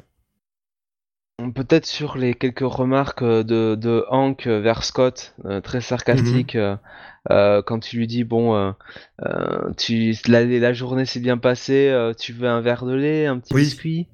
Tu vois, il y a, il y a beaucoup de, il y a, il y a beaucoup de sarcasme quoi. Il y a, il y a- Bah, c'est de l'humour pour petits et grands, ça, ça, ça me dérange pas, tu vois. Oui, oui, oui. Non mais moi, moi je, je critique pas, hein, je te dis simplement que euh, il n'y a pas que de l'humour enfantin, Oui, quoi, oui, ça oui, je veux dire, quoi. C'est, euh, il y a aussi euh, de la part de, euh, c'est souvent Scott d'ailleurs, hein, qui, en- qui en est la victime hein, de ce, de, ce- des sarcasmes, Mhm. que ce soit de, Sc- de, de Hank ou de, mais il n'y a, mais y a pas de vulgarité. Ça reste vraiment euh, de l'humour du public. Oui.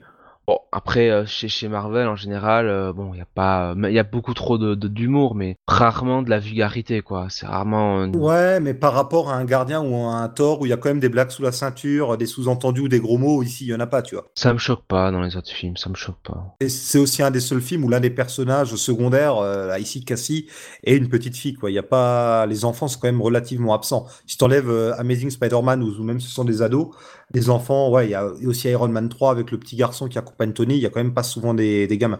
La petite Cassie qui est assez attendrissante, qui est assez rigolote quand même. J'aime beaucoup. euh, on sent qu'il y a une alchimie qui passe entre elle et euh, ah, Paul Rudd. Ah, elle est beaucoup plus à son avantage que sur le premier. Oui. C'est normal, elle a grandi. Peu grandi aussi. ouais. Euh, mais après, franchement, elle a un rôle très, très, très secondaire, quoi. Tu vois, donc, si tu veux, elle n'est pas assez présente pour qu'on on sorte du film en se disant, oh là là là là, tu vois, comme sur Iron Man 3, où très sincèrement, euh, le petit gosse là. euh, oh, moi je l'aimais bon, bien. Il était non, un peu trop malin à mon goût, mais je l'aimais bien. une tête à claque. Et d'ailleurs, ils l'ont ressorti pour Jurassic, euh, Jurassic World. euh, ça a été un double, un double tête à claque. Donc voilà. Ils auraient pu s'en passer. D'ailleurs, en parlant d'Iron Man, je reviens sur plutôt Iron Man 2. À un moment donné, Tony euh, fouille dans des fichiers. Il nous parle du projet Pegasus. On découvre par la suite que c'est donc le Tesseract, le cube cosmique. Du projet Exodus, on sait toujours pas ce que c'est. Et il nous parle du projet Goliath. Comme quoi, l'idée d'introduire Goliath euh, traînait dans les airs depuis un moment chez euh, Marvel Studios. Et pour rester dans l'influence des comics, ce coup de la guêpe qui est enfermée euh, dans le microverse et, euh, toute une histoire d'énergie quantique et tout, bah, ça nous rappelle Secret Invasion et tout ce qui s'ensuit avec Janet Van Dyne qui était chargée d'énergie quantique par les Skrulls et par la suite, alors je sais plus si c'est encore Bendis ou si c'est Dan Slott qui, qui organise ça, mais par la suite, elle est secourue, la guêpe, car elle est bloquée justement dans le microverse. Donc voilà, cette idée de la guêpe qui est euh, bloquée dans un espace quantique, c'est pas nouveau. Alors, est-ce que tu as encore autre chose à rajouter sur le film? Euh, non, non. Bon, après, euh, effectivement, comme tu dis, les méchants sont très anecdotiques. Le, personnage du fantôme est quand même, bon, pas très intéressant, sous, sous, sous-employé. Et puis, c'est, enfin, je comprends ses motivations. Je comprends ses motivations, mais euh, quand si tu veux, elle, elle veut en, euh, elle est prête, tu vois, à aller euh, carrément, euh, tu vois, euh, enlever, on imagine, euh, Cassie, si tu veux, c'est. euh, pour une petite fille qui a quand même souffert toute sa vie et qui a quand même été euh, plutôt maltraitée, je veux bien que t'aies été traumatisé comme ça, que t'aies fait des choses pas très catholiques, mais enfin de là à t'en prendre à une petite fille, euh, c'est c'est pour ça que ça, ça- ça- c'est un peu out of character. Et, euh, et bon, au moins ça sert la réaction de Laurence Fishburne qui pour le coup a une réaction là euh, très euh, très bonne quoi. Dire bon ben si tu fais ça, c'est terminé quoi. Ouais. Donc, Et puis surtout, le fantôme a eu droit à une superbe intro. Elle est assez impressionnante. Oui. On voit ses, ses pouvoirs sont bien rendus à l'écran. Et c'est dommage d'en faire si peu au final. Ils sont peut-être un peu perdus. Ils auraient peut-être dû, euh, là, les, les méchants, là, euh, Sonny Burch et compagnie, ils auraient, en fait, c'est des méchants qui auraient dû être évacués euh, après leur première apparition, lorsque le fantôme euh, vole euh, le composant là, dont ils ont besoin pour euh, créer le couloir quantique. On aurait dû évacuer euh, tous ces méchants à ce moment-là et se concentrer sur le fantôme et lui donner euh, plus de consistance et oui. plus de place dans le scénario. Surtout qu'en plus, ils, nous, euh, tu vois, ils nous mettent encore euh, ce côté euh, du bon, le, alors, enfin, Walton Goggins qui en, est en cheville avec un gars du FBI Mhm. qui donc euh, est un, bah, on imagine un traite quoi, une top euh, du FBI qui donne des informations quand même à des trafiquants d'armes. C'est quand même pas, c'est quand même pas très joli joli. Influencé par un personnage très tertiaire des comics d'ailleurs. Voilà. Si tu veux, si tu Non, veux en non, non, parler, y a hein. pas grand-chose à dire. Non. Voilà, donc euh, si tu veux, enfin, moi c'est un, sub- un subplot qui est de trop, quoi, tu vois. Ce côté, voilà, j'ai une top, tout ça, bon, il n'y avait pas besoin, quoi, franchement. euh. Et Jimmy Woo est assez, euh, assez branquignol en fait pour se saborder tout seul sans avoir besoin d'une taupe. D'une part, et c'est vrai que c'est quand même, euh, bon, enfin, euh, le FBI n'a franchement pas le bon rôle entre ça et la manière dont Hank et, et Hop s'échappent assez, assez facilement du FBI, Ouais. quoi. Donc, Donc voilà, un film sympathique. Moi, j'ai pas vu le temps passer. Pour moi, la comédie marche.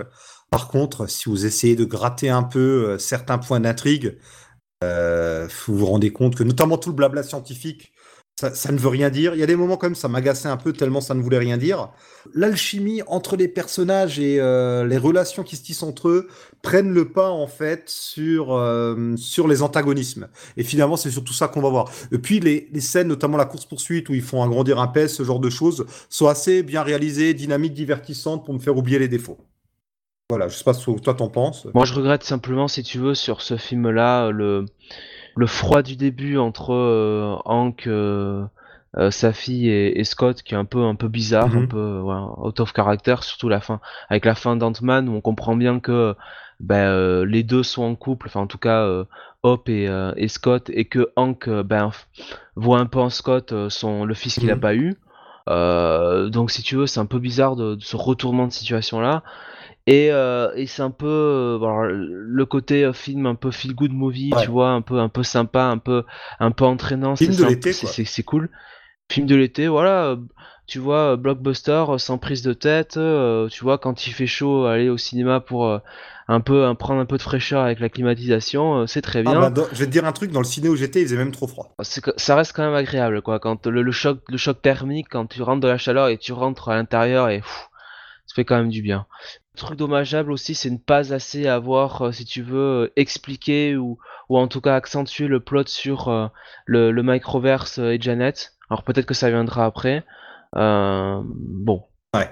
Le problème majeur du film, c'est que ça vient après Avenger Infinity War. Moi, je trouve pas que c'est un problème. Mais vas-y, termine. Mais c'est enfin c'est pas un, un problème majeur. C'est si tu veux bon, ça aurait été plus facile pour ce film-là d'exister euh, si ça s'était situé avant Infinity War, quoi, tu vois. On aurait à ce moment-là enlevé la, la scène, la scène post-générique. Ben, moi, je trouve que c'est une belle parenthèse, c'est une respiration justement à côté euh, de d'Avengers Infinity War.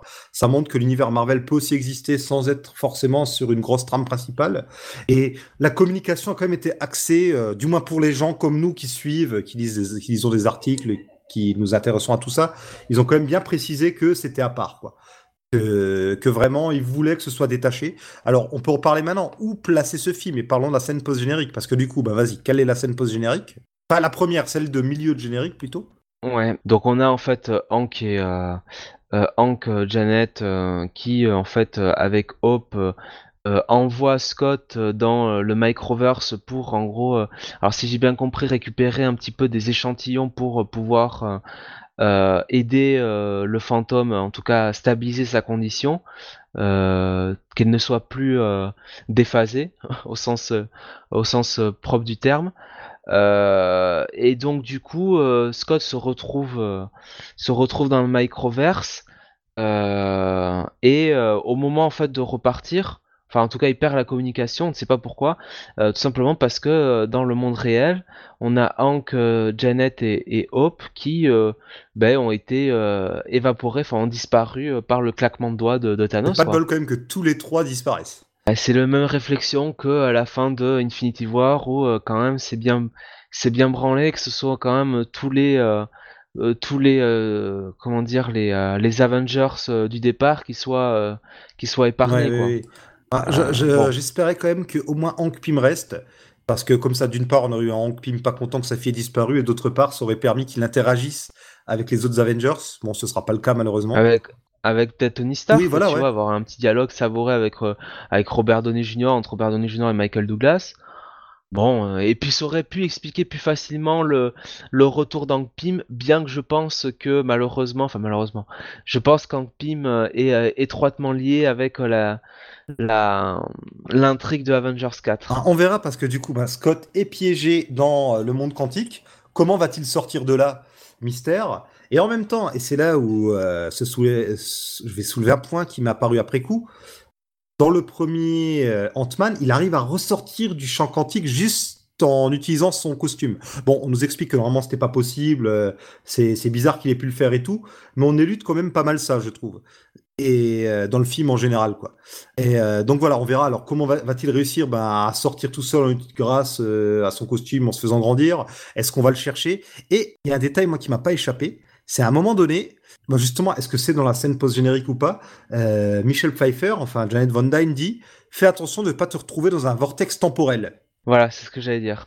Et vortex temporel, quand on sait euh, l'intrigue de Infinity War. Alors, euh, officiellement, l'intrigue du 4, on ne sait encore rien. Il n'y a que des rumeurs. Mais... Non, mais dans, dans Infinity. pas Infinity. Voilà. là, on va, là, on va parler de ce qui pourrait arriver dans le Avengers 4. Donc, si vous voulez pas sauter de 5 minutes, si vous n'avez pas vu Infinity, euh, Infinity War, d'ailleurs, on va spoiler un peu Avengers 3 maintenant pendant quelques minutes, donc euh, allez plus loin. Donc euh, bah maintenant on peut y aller, on, considère que vous avez compris le message. Donc revenez dans 5 6 10 minutes. voilà ouais et donc voilà. Et donc en fait, on a quand même bon ce cher Doctor Strange qui avec la pierre du temps regarde différentes possibilités si tu veux de futur pour pouvoir battre Thanos. Donc, euh, on nous intègre, si tu veux, dans Marvel, euh, le, le côté, dans le MCU en tout cas, le, le, voyage mhm. temporel, le fait de pouvoir revenir dans le temps. Euh, déjà dans le premier Doctor Strange. Et quand on a Janet, si tu veux, qui nous parle de ce vortex temporel, ben il faut assumer que Scott va se retrouver, va, va, finir par rentrer dans un vortex temporel et pourquoi pas revenir à une autre époque pour pouvoir prévenir les Avengers de ce qui, euh, ce qui va se passer. Pourquoi pas? Ça pourrait être une solution pour lui euh, pour sortir du, du, champ quantique. Ou alors il va réussir à contacter euh, Tony Stark ou Bruce Banner ou un autre grand scientifique. Mais ouais, c'est une solution. Ou tout du moins, cette histoire de vortex temporel, c'est sans doute pas placé là par hasard. Étant donné que, alors là, on se lance dans les rumeurs sur Avengers 4 basées sur des photos qui ont fuité. Je sais pas si elles sont officielles ou si elles ont fuité mais euh, on sait que euh, il y aurait des scènes où Ant-Man est présent avec les Avengers qui ont leur costume du premier film. Donc euh, beaucoup de choses laissent à penser que Scott, et certains pensent Tony Stark aussi, va voyager dans le temps ce qui serait très fort de la part de Marvel, c'est justement de, de, faire croire à ça, tu vois. Alors qu'en réalité, tout simplement, Captain Cap récupère son ancien costume, tu vois, d'une manière, tu vois, d'une manière un peu symbolique, parce que finalement, il était plus Captain America dans Infinity War, tu vois, il était euh, un peu le Rogue, tu vois, Rogue. ouais, c'est c'est le nomade ou le Captain pour reprendre les comics, ouais. Et là, tu vois, ce serait très symbolique, un peu ce qu'il avait fait dans Winter Soldier, où il était pendant tout le film avec le costume de euh, Soldier, euh, merde, comment il s'appelle le ah je sais plus le terme. Tu sais quand il quitte les euh, quand Bucky reprend le costume et lui il est dans Il est super soldier. Super Soldier, voilà. Et il a ce costume-là un peu dans Civil War jusqu'à la fin du film où il récupère le costume original de Captain America pour la bataille finale. Alors ce serait sympathique, tu vois, que finalement ben Marvel nous tourne un peu, enfin tu vois, se, nous fasse use un peu si tu veux, enfin ce comment dire et euh, se moque, hein, pas se moque, mais euh, comment dire, joue un peu avec les, photographes, tu vois, qui prennent des photos euh, pendant les tournages et tout mhm. ça, en leur faisant croire que oui, il y a ça, et qu'en réalité non, c'est juste Cap, si tu veux, qui qui réassume son rôle de leader en reprenant le costume qu'il avait dans Avengers, en se rasant la barbe et ceci cela quoi, tu vois. Je trouve que ce serait pas ce serait pas idiot quoi. Totalement, c'est ce sera assez malin. Bon, on verra bien hein. Euh, au niveau des rumeurs, on a aussi une rumeur qui concerne Cassie. Je sais pas si tu l'as vu passer celle-là. Euh, bah oui, puisque Cassie plusieurs fois dans le film laisse entendre qu'elle aimerait bien être le sidekick de son bon, père. Ça, clin d'œil à Cassie qui devient aussi bien dans l'univers Marvel régulier que dans certains futurs possibles une super héroïne. Voilà, dans les Young Avengers notamment. Et c'est vrai que euh, il y a cette rumeur comme quoi elle pourrait apparaître en tant qu'adolescente dans, euh, euh, bah, dans Avengers 4. Alors là aussi, ça impliquerait peut-être un voyage dans le temps futur de Scott Lang. Pas forcément dans le temps, le temps MCUien de Thanos qui a bah, comment dire, supprimé la moitié de, des habitants de l'univers. Parce qu'on a donc l'actrice Emma Furman, qui est une actrice qui a 16 ans actuellement, bientôt 17, si on croit euh, sa, page Wikipédia, euh, qui est annoncé comme Cassie Lang dans un film Avengers en 2019. Alors je sais pas si c'est des rumeurs ou si c'est totalement acté, mais voilà, ça laisse penser qu'on pourrait avoir une Cassie ado. Alors qui sait, peut-être que Scott dans un premier temps se retrouve à projeter dans le futur et qu'on verra ben, ce qu'est devenu euh, le futur de l'univers Marvel au ciné après que Thanos ait fait disparaître la moitié de la population et qui reviendra ensuite dans le passé. C'est une piste qui est plausible.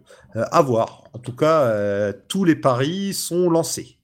Donc voilà, tout reste possible. Ce qui reste possible aussi, c'est un troisième film euh, Ant-Man et la guêpe. Alors moi, ça me plairait beaucoup. J'aime beaucoup cette famille euh, un poil dysfonctionnelle qu'on nous présente avec euh, le papy grognon qui est Hank Pym, le couple qui se cherche et qui a toujours pas se poser entre Hope et comment il s'appelle Scott. Et puis maintenant, on a donc la maman, la mère qui est de retour. Et qui fait le pont entre vraiment entre Hank et, et, Scott notamment, tu vois, au niveau de l'amabilité, quoi, si je puis dire. Oui. Et puis surtout, la guêpe, on ne connaît toujours pas l'étendue de ses ses, pouvoirs. S'ils sont autant laissés de côté, c'est ça peut pas être possible qu'ils pensent pas à les exploiter plus tard. Oui, ce serait, ce serait dommageable de passer à côté du, du microverse euh, et de pas en faire le plot euh, de, euh, bah de, au moins oui, 23. Alors j'ai eu une petite idée. Alors là vraiment, c'est idée maison. Alors je regardais la vidéo de notre ami le Rebeu des Bois qui était avec nous sur euh, le podcast Avengers Infinity War, il a fait une review sur sa page YouTube sur Ant-Man et la guêpe, où il se plaignait que justement on voyait pas assez le champ quantique euh, à son goût et qu'on était trop dans le monde réel. Moi je disais que bah non, bah justement, euh, moi je trouve ça rigolo toute cette course poursuite avec le champ quantique qui apparaît par moment, et je me disais tiens ce serait rigolo que le troisième, bah ce soit carrément une balade dans le microverse avec pourquoi pas des bestioles bizarres qui apparaissent, avec toute la clique Hank, Jeannette, Hope et Scott, et avec, allez, soyons fous, euh, Cassie un peu en passager clandestin euh, dans le vaisseau, qui se balade là-dedans. Moi, je trouve que ce serait une euh, piste intéressante, puisqu'au final, Scott Lang, cambrioleur ou ex-cambrioleur, ex-tolar, c'est bon, on l'a eu pendant deux films. Ce serait bien maintenant de partir vers ailleurs, et puis surtout que en plus, les FF officiellement pour l'instant, la Fox n'est pas encore rachetée, donc les FF ne sont pas euh, chez Marvel. Et euh, pourquoi pas euh, ce côté exploration, science-fiction qui est d'habitude chez Fantastic Four, pourquoi pas ne le trans aller le transposer du côté d'Ant-Man Je sais pas ce que t'en penses, je sais que je suis parti un peu loin dans mon délire. C'est vrai que dans, dans, le film, on voit, bon, on les voit, on voit à la fin, je pense à cette scène, Hank, non, pardon, jamais, Scott, Cassie et, et, Hope qui regardent un film euh, donc un, film euh, des années 50, tu vois, euh, sur des fourmis géantes. Ouais, Zem. Zem. D'ailleurs, en version originale, on a, on, a Laurence Fishburne qui, à un moment donné, dit comme ça, It's them, tu vois. Bon, c'est un petit, c'est un petit clin d'œil, on prend comme on veut. Quoi en VF, c'est pas l'invasion des fourmis, l'attaque des fourmis, non les fourmis attaquent, non un truc comme ça, je crois, le titre en VF. Je, je sais pas, hein. en tata, je sais pas comment ça s'appelle. Mais en tout cas, ce que je sais, c'est que euh, c'est typiquement le genre, un film de genre, et on sait que euh, dans ces années-là, dans ce genre de, de film de genre, il y avait aussi beaucoup, euh, tu vois, ces films un peu d'exploration spatiale dans d'autres mondes. Et, euh, et justement, Ant-Man pourrait, euh, dans une troisième partie, pourrait euh, justement aller sur, euh, sur ce créneau-là, quoi. Tu vois, du film de, euh, alors comment on appelle ça, de série Z euh, ou je ne sais quoi, mais série B, tu vois, qu'on avait dans les années 50, euh, 60. Ouais, de série B, ouais, un peu, ouais. À la Roger Corman, tu veux dire, ou ce genre de choses. Oui, ce genre de choses-là, quoi. Tu vois, on pourrait, on pourrait, on pourrait s'imaginer, s'imaginer ça. De toute façon, il y a quelque chose, quoi, qu'on qu'on n'est pas. Des, des monstres attaquent la ville, voilà le nom. D'accord, ok. Bah, de toute façon, tu vois, c'est ce que tu disais, on peut pas nous avoir euh, euh, pas assez exploité à notre goût le personnage de Janet au niveau de ses pouvoirs qui sortent de n'importe où, pourquoi elle, a- elle est restée en vie aussi longtemps, pendant 30 ans, euh, comment elle a fait pour retrouver aussi facilement Hank finalement, euh, tu vois, comment elle a, comment ça s'est pu se passer aussi facilement sans que derrière il n'y ait pas, si tu veux, un, un payoff, quoi, nous dire voilà, voilà ce qui va se passer, Ouais. tu vois, qu'il y a un retour là-dessus, quoi. Ça paraît, euh, ça ressemblerait pas trop au MCU de, euh, de, de pas, de pas, je vais pas dire tirer la corne, mais pas d'aller sur ce, ce, de pas exploiter ces idées-là, quoi. Ouais, ouais, ouais, je suis assez d'accord avec toi. Bon, on verra parce que le, alors, je sais pas au niveau des chiffres, euh, on en est quoi? On en est à une semaine d'exploitation en France, un peu plus avec- pour les États-Unis, ça doit faire 10 jours. Là, on enregistre le mercredi 25 juillet. Euh, qu'est-ce qu'il en est de- du succès du film au niveau des entrées, euh, des sous amassés? Il a coûté 160 millions de dollars, si je dis pas de Oui, bêtises. et euh, on est déjà autour de 300, euh, euh, 368 euh, millions de dollars, à peu Ouais. près. Pour un film Ant-Man, c'est fou si on m'avait dit ça il y a 10 ans. Bah c'est pas euh, bon c'est pas non plus euh, c'est pas c'est pas non plus euh, excessif hein, je veux dire euh, quand on voit un peu le, le carton qu'a fait si tu veux quand, quand on voit ce qu'a fait Avengers Oui. Infinity War bon c'est vrai que bon c'est c'est vrai que si tu veux bon là se dire ouais alors c'est exactement 356 800 euh, 867 000 bon 357 000 on va dire euh, bon euh, mais comme tu dis, euh, il est sorti. Alors, il est sorti le 6 juillet quand même aux États-Unis, donc il est sorti euh, un peu un peu avant. Ah oui, il est sorti, oui, chez nous, il est sorti le 18, chez eux aussi. Ah oui, ça fait trois semaines quand même pour eux, presque, ouais. C'est pas non plus un gros gros carton, hein. Franchement. euh, euh, bon. et- Après, ils en ont conscience en sortant un film Ant-Man que ça va pas être le carton, c'est pas Spider-Man. Oui, non mais après, après, je pense que de toute façon, euh, c'est un film, je pense, en fin de vie. Euh, on va voir avec. le- J'imagine que le marché chinois va arriver après. Bon, ça devrait euh, au moins aller, je pense, jusqu'à euh, 500 millions. Bon, pour un Ah oui, film qui hein. a euh, coûté, euh, bon, tu l'as dit, euh, aux, aux alentours de 160, ça va. Enfin, je veux dire, c'est pas, c'est pas génial, c'est pas un score fantastique, mais euh, ça peut aller. Et surtout quand tu sors d'un succès euh, comme celui d'Infinity War, quoi. Donc. euh, tu peux tu, tu Trog- et, et- Black Panther parce qu'on oublie aussi euh, Black Panther là-dedans quoi hein, qui euh, euh, qui est quand même un euh, un succès d'ailleurs Black Panther qui a fait un meilleur score si tu veux euh, aux États-Unis qu'Infinity War quoi donc euh, Il y a, il y a peut-être des raisons communautaires aussi derrière Black Panther. Faudra, alors, quand, quand le temps aura peut-être un peu passé, quand on aura un an ou deux de recul, faudra vraiment réanalyser le phénomène Black Panther. Mais je pense qu'il y a des choses passionnantes à analyser là derrière. il y a certainement oui un aspect un aspect communautaire euh, de la part euh, du public noir d'ailleurs euh, moi je vois tu vois ne serait-ce que dans le petit monde du sport je vois beaucoup de sportifs qui se revendiquent un peu euh, à tort et à travers de Black Panther en, en refaisant leurs les gestes tu sais du, du Wakanda Forever et tout ça Ouais, ouais, ouais, ouais. Euh, alors est-ce qu'il y a euh, cette forme d'identité là de euh, de la part de, de la communauté noire ou, ou tout simplement un film qui finalement était un bon film, tu vois, et qui est arrivé Mhm, au bon moment en fait, au mois de février, quand il y avait pas trop, d'habitude il y a pas trop de sorties à ce moment-là.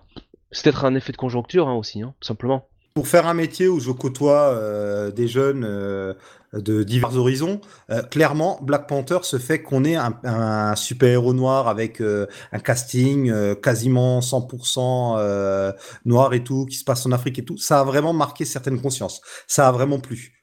Euh, vraiment, je, il faut pas sous-estimer ce côté, euh, ce côté, euh, ça va toucher des gens qui d'habitude s'en foutent des super-héros et qui aussi se sentent un peu touchés par cette idée de, allez, ça y est, on arrête maintenant de faire les super-héros seulement des trucs de d'hommes blancs, tu vois, si, tu me permets cette oui. expression.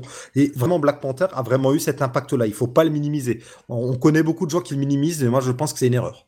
Bien sûr, bien sûr, surtout que c'est fait de manière positive, tu vois. Oui, et c'est fait intelligemment. Voilà. Alors après, te dire que le, euh, la majorité du public a compris, a compris, tu vois, des fois les sous-textes qu'il y avait dans ce film, je sais pas. Malheureusement, non. Mais euh, non, mais c'est un film qui, euh, c'est un film qui est fait pour tout le monde, quoi. Voilà, c'est un film sur le Oui. héros Black Panther, et effectivement, il se trouve que c'est un héros noir et que l'histoire se passe en Afrique et que ça appelle à, à une communauté qui se sent, euh, pour une fois, j'ai envie de dire, euh, euh, représentée de manière euh, positive et pas euh, Et euh, tu- pas que positive, intelligente. intelligente, quoi, tu vois. On n'est pas non plus dans la black exploitation, quoi, tu vois, qui, qui, était, qui, qui était tout à fait normal hein, dans les années 70, je comprends tout à fait, Mm. mais qui pouvait, euh, bon, euh, voilà. Il y avait ses dérives aussi. Non, et puis surtout, dans le cas de Black Panther, c'est que c'est pas seulement un film qui va parler aux communautés noires aux États-Unis, c'est qu'en plus le film parle d'Afrique aussi, euh, du fait Il que. parle plus euh, d'Afrique bah, que. euh, Oui, oui, totalement. Et, et en même temps, il fait un parallèle avec les quartiers, euh, les émeutes Oui. de Los Angeles de 91 notamment. Et c'est un film qui dit, bah regardez, il n'y a pas que l'Europe, euh, les États-Unis et dans une moindre mesure euh, l'Asie qui compte. Il y a aussi euh, d'autres coins du monde qu'il faudrait peut-être un peu mettre en avant dans les films. Enfin, on va pas refaire euh, le film Black Panther, mais je pense qu'un jour ou l'autre, on devra revenir dessus. Alors, encore des choses à dire par rapport à la réception du film ou au film en général? Ant-Man, généralement, a quand même eu des, des cri- Enfin, Ant-Man and the Wasp a généralement eu des critiques assez positives. euh, des retours Ouais. plutôt positifs des gens, alors sans dire que tu vois, c'est des critiques euh, euh, à la hauteur de ce que pouvait avoir par exemple Black Panther, c'est quand même relativement euh, euh, positif et c'est notamment ce qu'on salue notamment, c'est par rapport au premier film euh, le côté euh, plus euh, plus rapide, tu vois, euh, plus Oui. dynamique du film quoi, Et mieux maîtrisé aussi. mieux maîtrisé. Donc euh, voilà. Ça vient du fait que ce coup-ci, c'est plus aussi un- une œuvre bâtarde qui est un peu le fruit de deux réalisateurs. Et que on s'est affranchi des origin story. Et totalement aussi, ouais. Ce qui était la, ce qui était la force de Black Panther, puisque Black Panther était déjà introduit dans euh, Civil War, quoi. Ouais, et même si on a des flashbacks de, des premiers Ant-Man et la Guêpe, c'est pas leur origin story non plus. Voilà. Donc, euh, on peut passer, je Ah, pense, juste, à juste pour dire, Oui euh, mais c'est très rapide. euh, un truc que je me suis fait réflexion, le titre du film Ant-Man and the Wasp, c'est pas simplement pour euh, le Scott et pour Hope, euh, c'est aussi pour euh, Hank et Janet, d'une certaine Ouais, manière. totalement. Tu as totalement raison. J'ai oublié d'en parler de ça. Mais oui, il y a un peu de ça aussi, finalement. Et je, je vais te dire un truc, je vois presque ça comme une- un film d'équipe. L'emphase est encore beaucoup trop mis sur Scott, mais allez, un petit effort. Et à partir du troisième film, ce sera euh, les chroniques d'Epim et des langues. Ah, je sais pas. J'ai presque l'im- l'impression que Scott est, est rajouté à l'intrigue principale, quoi, tu vois. J'ai pas l'impression que ce soit lui qui est le, tu vois, que le plot principal du film soit autour de lui, quoi. Bah, le problème, c'est qu'il subit beaucoup l'action, mais c'est quand même lui qu'on nous montre le plus. C'est le héros, mais quelque part, euh, il subit beaucoup. Et, euh, et finalement, dans les trucs vraiment euh, majeurs, c'est plus un supporting ca- caractère qu'autre chose, puisque c'est Hank qui va euh, délivrer Janet. Euh, c'est Janet quand même qui, enfin, met en place toute la, toute finalement euh, son, comment dire, son sauvetage. Euh, c'est Hope, euh, tu vois, qui euh, se bat la majorité du temps contre euh, le fantôme ou presque, euh, et qui gère un peu le, le problème du trafiquant d'armes. Voilà, Scott est, oui, Scott est derrière, quoi, tu vois. Ouais. Mais Paul Rudd, Paul Rudd joue bien le truc et il y a pas de problème, quoi. On verra bien de toute façon comment les choses évoluent par la suite. Et Scott est amené à jouer un rôle important dans Avengers 4. C'est bien, ça comblera le vide que son absence a laissé dans le 3. Non, en fait, c'est très bien qu'il soit pas là parce qu'il y a beaucoup, beaucoup trop de personnages. Comme on en a déjà parlé de notre émission sur Infinity War, qu'on vous invite à aller écouter, évidemment, et même à réécouter, hein, si vous aimez, ne vous privez pas. Et sur ces belles paroles, euh, purée, comment je me lance des fleurs, ça va plus là. On va passer à nos recommandations et euh, petit héros, mais longue liste. Parce que mine de rien, euh, je te faisais la réflexion hors antenne. C'est vrai que finalement, Ant-Man, que ce soit Hank Pym, Scott Lang ou euh, et puis les Guêpes et tous les personnages autour, bah, mine de rien, bon, c'est pas des persos qui ont de grosses bibliographies, mais on a pas mal de choses qui sont sorties depuis une dizaine d'années en VF et on va faire un peu le tour de tout ça parce que mine de rien, il y a tout qui est ou presque qui est actuellement disponible ou alors au pire en occasion. Alors déjà, on peut pas passer à côté l'anthologie Je suis Ant-Man était sorti euh, en 2015 lors de la sortie du premier film, ressort, renommé Nous sommes Ant-Man et la guêpe. En même temps, la guêpe apparaît dans beaucoup d'épisodes euh, de cette anthologie. Pas de pas d'inédit euh, rajouté par rapport au premier tirage. Alors, je vous conseille vraiment ce panaché des apparitions des différents Ant-Man, puisque ça va des origines de Scott, de pas de Scott Lang, mais de Pym, en passant par les origines de Scott Lang jusqu'au troisième Ant-Man Eric O'Grady avec aussi au passage des apparitions euh, de Jeannette. Et euh, la première anthologie, moi, euh, ce qui m'avait plu, c'est qu'on avait eu de l'inédit dedans, à savoir la mini-série Ant-Man and Wasp de 2011, qui en fait met en scène Eric O'Grady et Hank Pym qui avaient pris le pseudonyme de The Wasp lors de la mort de, de Jeannette. Donc voilà, il y a cette anthologie intéressante parce que non seulement il y a quelque chose dedans qui est jamais sorti en kiosque ou ailleurs, et en plus, à part peut-être pour les épisodes d'origine de euh, Hank et de euh, Scott, c'est aussi des épisodes qui ont pas été réédités en VF. C'est pas un personnage euh, en dehors des Avengers, c'est pas un personnage qu'on retrouve dans les intégrales par hasard, quoi. Donc c'est une anthologie qui est assez intéressante par rapport aux anthologies X-Men Avengers et tout, c'est les épisodes qu'il y a dans les intégrales par-ci par-là, tu vois. Là vraiment, c'est beaucoup de choses qui sont pas qu'on retrouve pas ailleurs. Et ça te laisse totalement de marbre, ce que je viens de Non, dire. non, euh, parce que bah euh, moi Ant-Man euh, et la Guêpe, c'est pas des personnages que j'ai excessivement lus en, en, en comics et à part dans leurs apparitions dans les Avengers en fait. Ouais, mais en dehors de ça, ils ont pas eu beaucoup, euh, beaucoup de séries. Hein. Hank Pym et Janet euh, apparaissent dans les titres d'équipe, mais ils ont très très peu. Ils ont pas de série. Ils ont jamais eu de série régulière à leur nom. Ils ont eu quelques mini-séries peut-être par-ci par-là ou euh, des récits dans des titres anthologiques type euh, Marvel Comics présente, quoi. Mais euh, c'est pas des persos euh, qui ont eu des séries à leur nom. C'est surtout à partir de Scott Lang qu'on voit ça, et c'est surtout très récent. Donc, à côté de cette anthologie, donc, donc je suis Ant-Man et renommé Nous sommes Ant-Man et la Guêpe. Si vous avez la première anthologie, ben, vous vous sentez pas floué, il n'y a pas de nouveauté. Même si c'est dommage parce que du coup, c'est un peu bête qu'ils aient pas rajouté au moins un épisode avec la nouvelle Guêpe. Mais bon, comme ça, tout le monde est content, personne euh, se sent arnaqué. Alors, si vous voulez découvrir Scott Lang, vous avez la fameuse collection euh, Hachette, euh, le meilleur des super-héros, qui avait sorti un numéro spécial Scott Lang avec ses premières apparitions dans Marvel Première 47 et 48 et le premier arc de la série FF de Matt Fraction où Scott Lang devenait le chef euh, des Fantastic Four remplaçants pendant que les FF habituels étaient partis euh, voyager avec leurs enfants. Voilà, ça, alors ça, euh, si vous, le voulez, il faut le trouver en occasion, mais vous avez là euh, à la fois les origines du personnage et un arc assez intéressant. Mais je vous oriente, si vous, notamment si vous avez d'ailleurs l'anthologie euh, où les, les, les origines sont déjà dedans, moi je vous oriente plutôt vers les 200% Marvel qui reprennent la série FF de Matt Fraction et Michael Red, qui est juste génial. C'est euh, un des meilleurs boulots de Matt Fraction en tant que scénariste chez Marvel et Michael Red est au top. C'est c'est fou, le dessin est un peu pop, c'est super inventif, c'est super délirant. C'est un de mes petits coups de cœur de, ça date de quand, je crois, de 2012, c'est le Marvel Now. Vraiment, si vous avez jamais lu ça, jetez-vous dessus. Ça peut se lire de manière autocontenue, euh, c'est super fun. Je sais pas si tu avais testé toi à l'époque? Ouais, j'en avais lu quelques-uns, euh, c'était pas mal. Après, euh, bon, les histoires euh, restaient quand même assez anecdotiques et bon, j'ai Mais non, mais non. j'ai du mal à être un peu Bah, être impliqué là-dedans, quoi. C'était le moment où euh, Scott Lang, qui était mort pendant quelques temps, était revenu à la vie. Et en même temps, euh, lors de son retour à la vie, euh, juste après, sa fille Cassie meurt. Donc, le titre est à la fois frais et léger. Il y a les petits enfants de la Fondation du Futur. Et Scott est dépressif, voire même suicidaire, parce qu'il doit gérer le fait qu'il a perdu sa fille. Il a l'impression que qu'il y a une injustice puisqu'il est revenu à la vie et en même temps, c'est sa fille qui meurt. C'était super bien géré par McFaction. À côté de ça, on a aussi, euh, si vous voulez voir du Ant-Man en équipe, ben, on a, euh, je crois que c'est ce mois-ci ou le mois dernier, on en a parlé dans un Comics Office, le podcast, le deuxième et dernier tome en Marvel Select des Avengers par Geoff Jones qui est sorti, où euh, Scott est en fait membre de l'équipe. Donc voilà, si vous voulez voir Scott Lang dans une équipe d'Avengers, euh, vous pouvez aller voir ça. Et puis on a Nick Spencer qui euh, a touché à du Ant-Man il y a quelques années.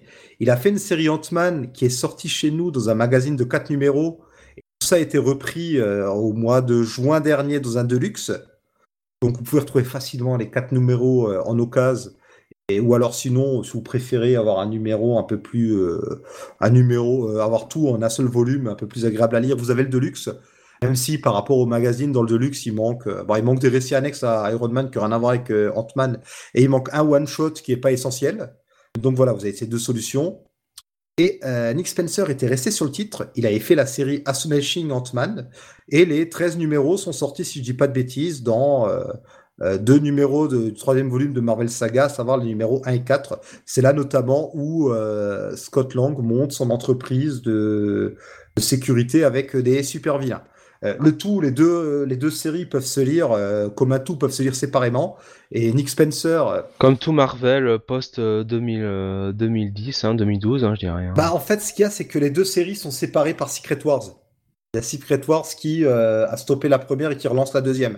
Et Nick Spencer réutilise bah, notamment le personnage de la Beetle féminine qu'il utilise dans Super Heroes Foes de Spider-Man. C'est du Nick Spencer rigolo. hein. Si vous avez bien aimé Superior Foes, jetez un coup d'œil à Ant-Man. Tu as lu tout ça ou pas du tout?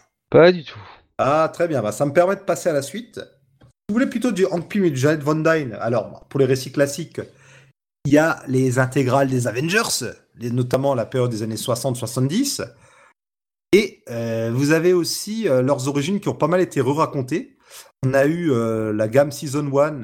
En français, c'est sorti en 100% Marvel. C'est dans le sixième que vous retrouverez le Season 1 consacré à Ant-Man, donc un récit qui revient sur ses premiers pas. Mais on a aussi eu une série de one-shots appelée Avengers Origins, dont un qui était consacré à Ant-Man et la Guêpe, qui est ressorti euh, assez récemment, je sais plus si c'est en 100% ou en Deluxe, avec euh, les autres one-shots de cette gamme.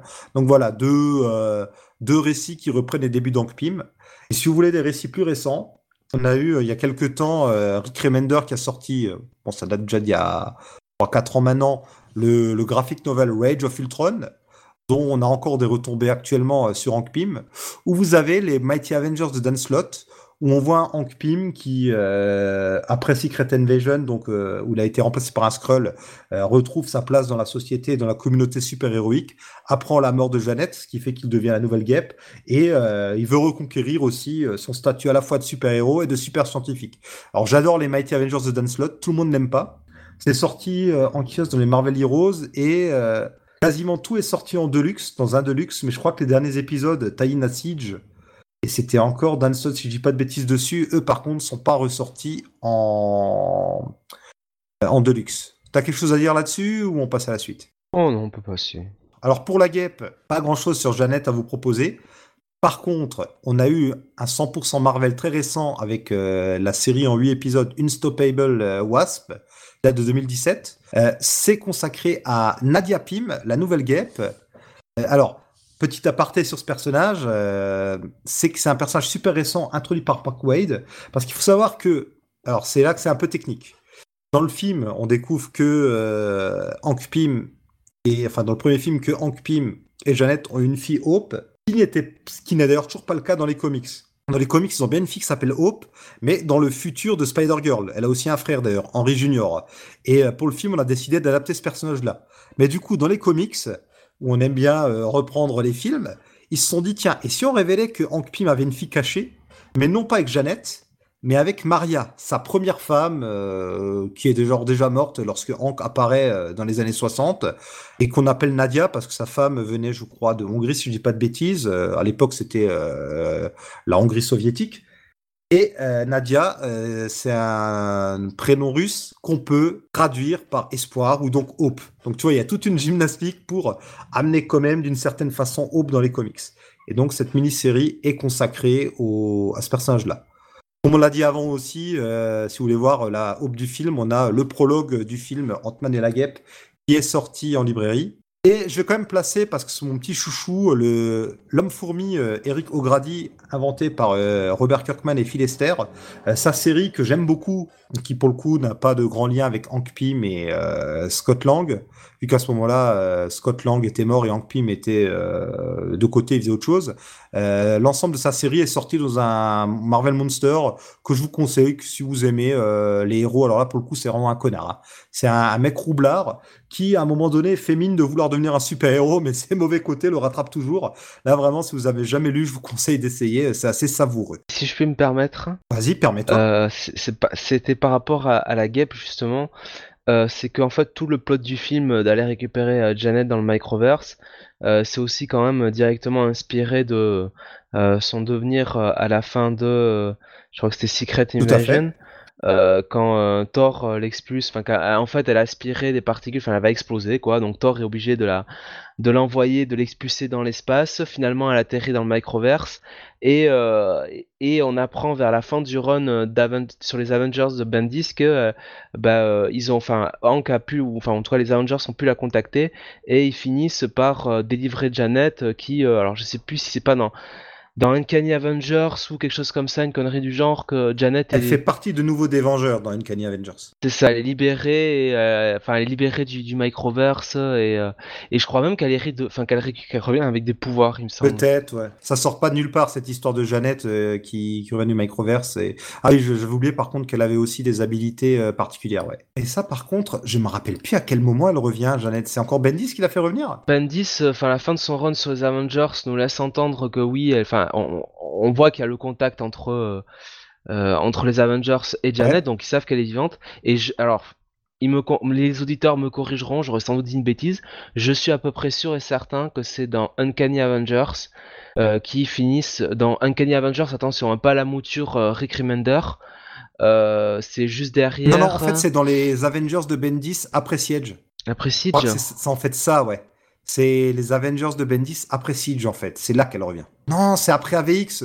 C'est bien après parce que je t'assure, je suis à peu près sûr et certain de la voir dans euh, euh, dans. Euh... Bah, dans Uncanny Avengers, elle en fait partie. Elle est déjà là. Elle est déjà revenue. Ben c'est là quoi. C'est c'est là que. Euh, pas là où je la cherche parce qu'elle est déjà revenue à ce moment-là. Je suis en train de chercher en même temps, je t'avoue, parce que ça me turlupine cette histoire. bah écoute, moi je, moi j'ai cette idée, enfin, j'ai cette idée, si tu veux, qu'elle euh, elle, euh, elle revient dans, euh, dans, dans Uncanny Avengers, que c'est même l'un des plots du. Elle revient pendant dans un Avengers de Bendis.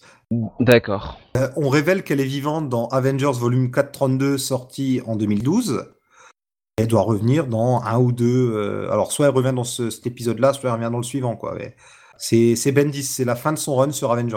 Ah oui, oui. Elle est oui, oui, oui, oui, oui. Ah bah oui, alors du coup, elle était peut-être dans Uncanny Avengers, mais déjà euh, pour euh, avec Rick Oui, voilà, mais elle vient juste de revenir. En fait, elle vient juste de revenir. Ah voilà, j'ai confondu. Bah, c'est au moment d'AVX, quoi. Ça doit être des épisodes euh, qui sont sortis en même temps ou juste après AVX, et puis elle revient. Mais enfin, en tout cas, bon, même si on se souvient pas très bien, il y a quand même tout ce, tout ce plot-là qui ressemble quand même assez à ce qu'on a sur sur ce film. Oui, voilà, et comme quoi ça sort pas de nulle part. Et alors, pour ceux qui lisent la VO, en ce moment, Scott Lang et Nadia, ou alors si vous préférez Hope Van Dyne, enfin non, Pim, pas Van Dyne du coup, comme euh, c'est pas sa mère. Donc dans le film, on sait pas trop pourquoi Hope c'est Van Dyne et pas Pim. Et pas très bien compris euh, d'où venait leur délire. Peut-être que Pim et elle n'étaient pas mariés et que, leur fille euh, a pris le nom de la mère, va savoir. Donc en ce moment, il y a une mini-série écrite par Mark Wade en six numéros qui vient de commencer en VO, qui viendra sans doute en VF l'an prochain. On a aussi un one-shot euh, Ant-Man and the Wasp, Living Legend, où là c'est Scott Lang avec Jeannette en équipe. Ça c'est sorti, en, ça sort je crois ce mois-ci ou le mois prochain en VO. C'est écrit par Alf Macchio et dessiné par Andrea Di Vito. Tandis que la mini-série euh, de Mark Waid, c'est Ravi Garonne qui dessine. Et on a pas mal de, recueils aussi. Alors, si vous voulez lire du vieux Ant-Man, Giant Man, vous avez le premier numéro de la collection euh, épique est sorti il y a quelques temps, qui reprend pas mal de vieux matos des années 60. Alors, ça s'appelle Ant-Man, Giant Man, mais il y a aussi euh, la guêpe dedans. Il y a quelques années, je crois que c'est en 2012, on a The Many Faces of Henry Pym qui est sorti. C'est un TPB qui reprend pas mal d'histoires d'Henry Pym à travers le temps. Et en 2015, on a aussi euh, le TPP Ant-Man Scott Lang qui est sorti. Et là, par contre, c'est une compilation de diverses histoires de Scott Lang, de sa première apparition jusqu'à ce moment-là euh, dans l'histoire Marvel. Petite nouveauté, et je te l'apprends, Jonath, parce que j'ai eu l'idée euh, pendant l'émission, l'ensemble de nos recommandations, on vous mettra ça dans l'article qui accompagne le podcast sur le site. Ce sera peut-être plus facile pour vous pour retrouver. Mhm. Comme ça, si jamais euh, on a d'ailleurs d'autres recos qui nous viennent en tête, peut-être pas ici, mais dans d'autres émissions, on pourra les rajouter. Le site d'ailleurs que vous pouvez retrouver donc toujours à comicsoffice.com. N'hésitez pas à nous écrire à contact@comicsoffice.com, euh, nous suivre et nous contacter euh, via notre page Facebook ou sur Twitter. Euh, on est toujours ravis de discuter avec vous. Nos, nos émissions, vous pouvez les retrouver sur le site ou aussi sur les logiciels type Podcast République, Podcast Addict et compagnie. Donc voilà, cette émission touche à sa fin. Jonathan, un petit mot encore? Eh ben, euh, merci pour votre écoute et votre fidélité. Et, et à la prochaine. Voilà pour cette émission qui est pour l'instant la plus courte qu'on ait faite. À l'image d'Ant-Man qui rétrécit. Voilà, allez, sur cette blague hilarante euh, qui euh, laisse Jonathan totalement de marbre parce que je pense qu'il doit être atterré, je vous dis à la prochaine. Salut à tous, profitez bien du beau temps. Salut à tous.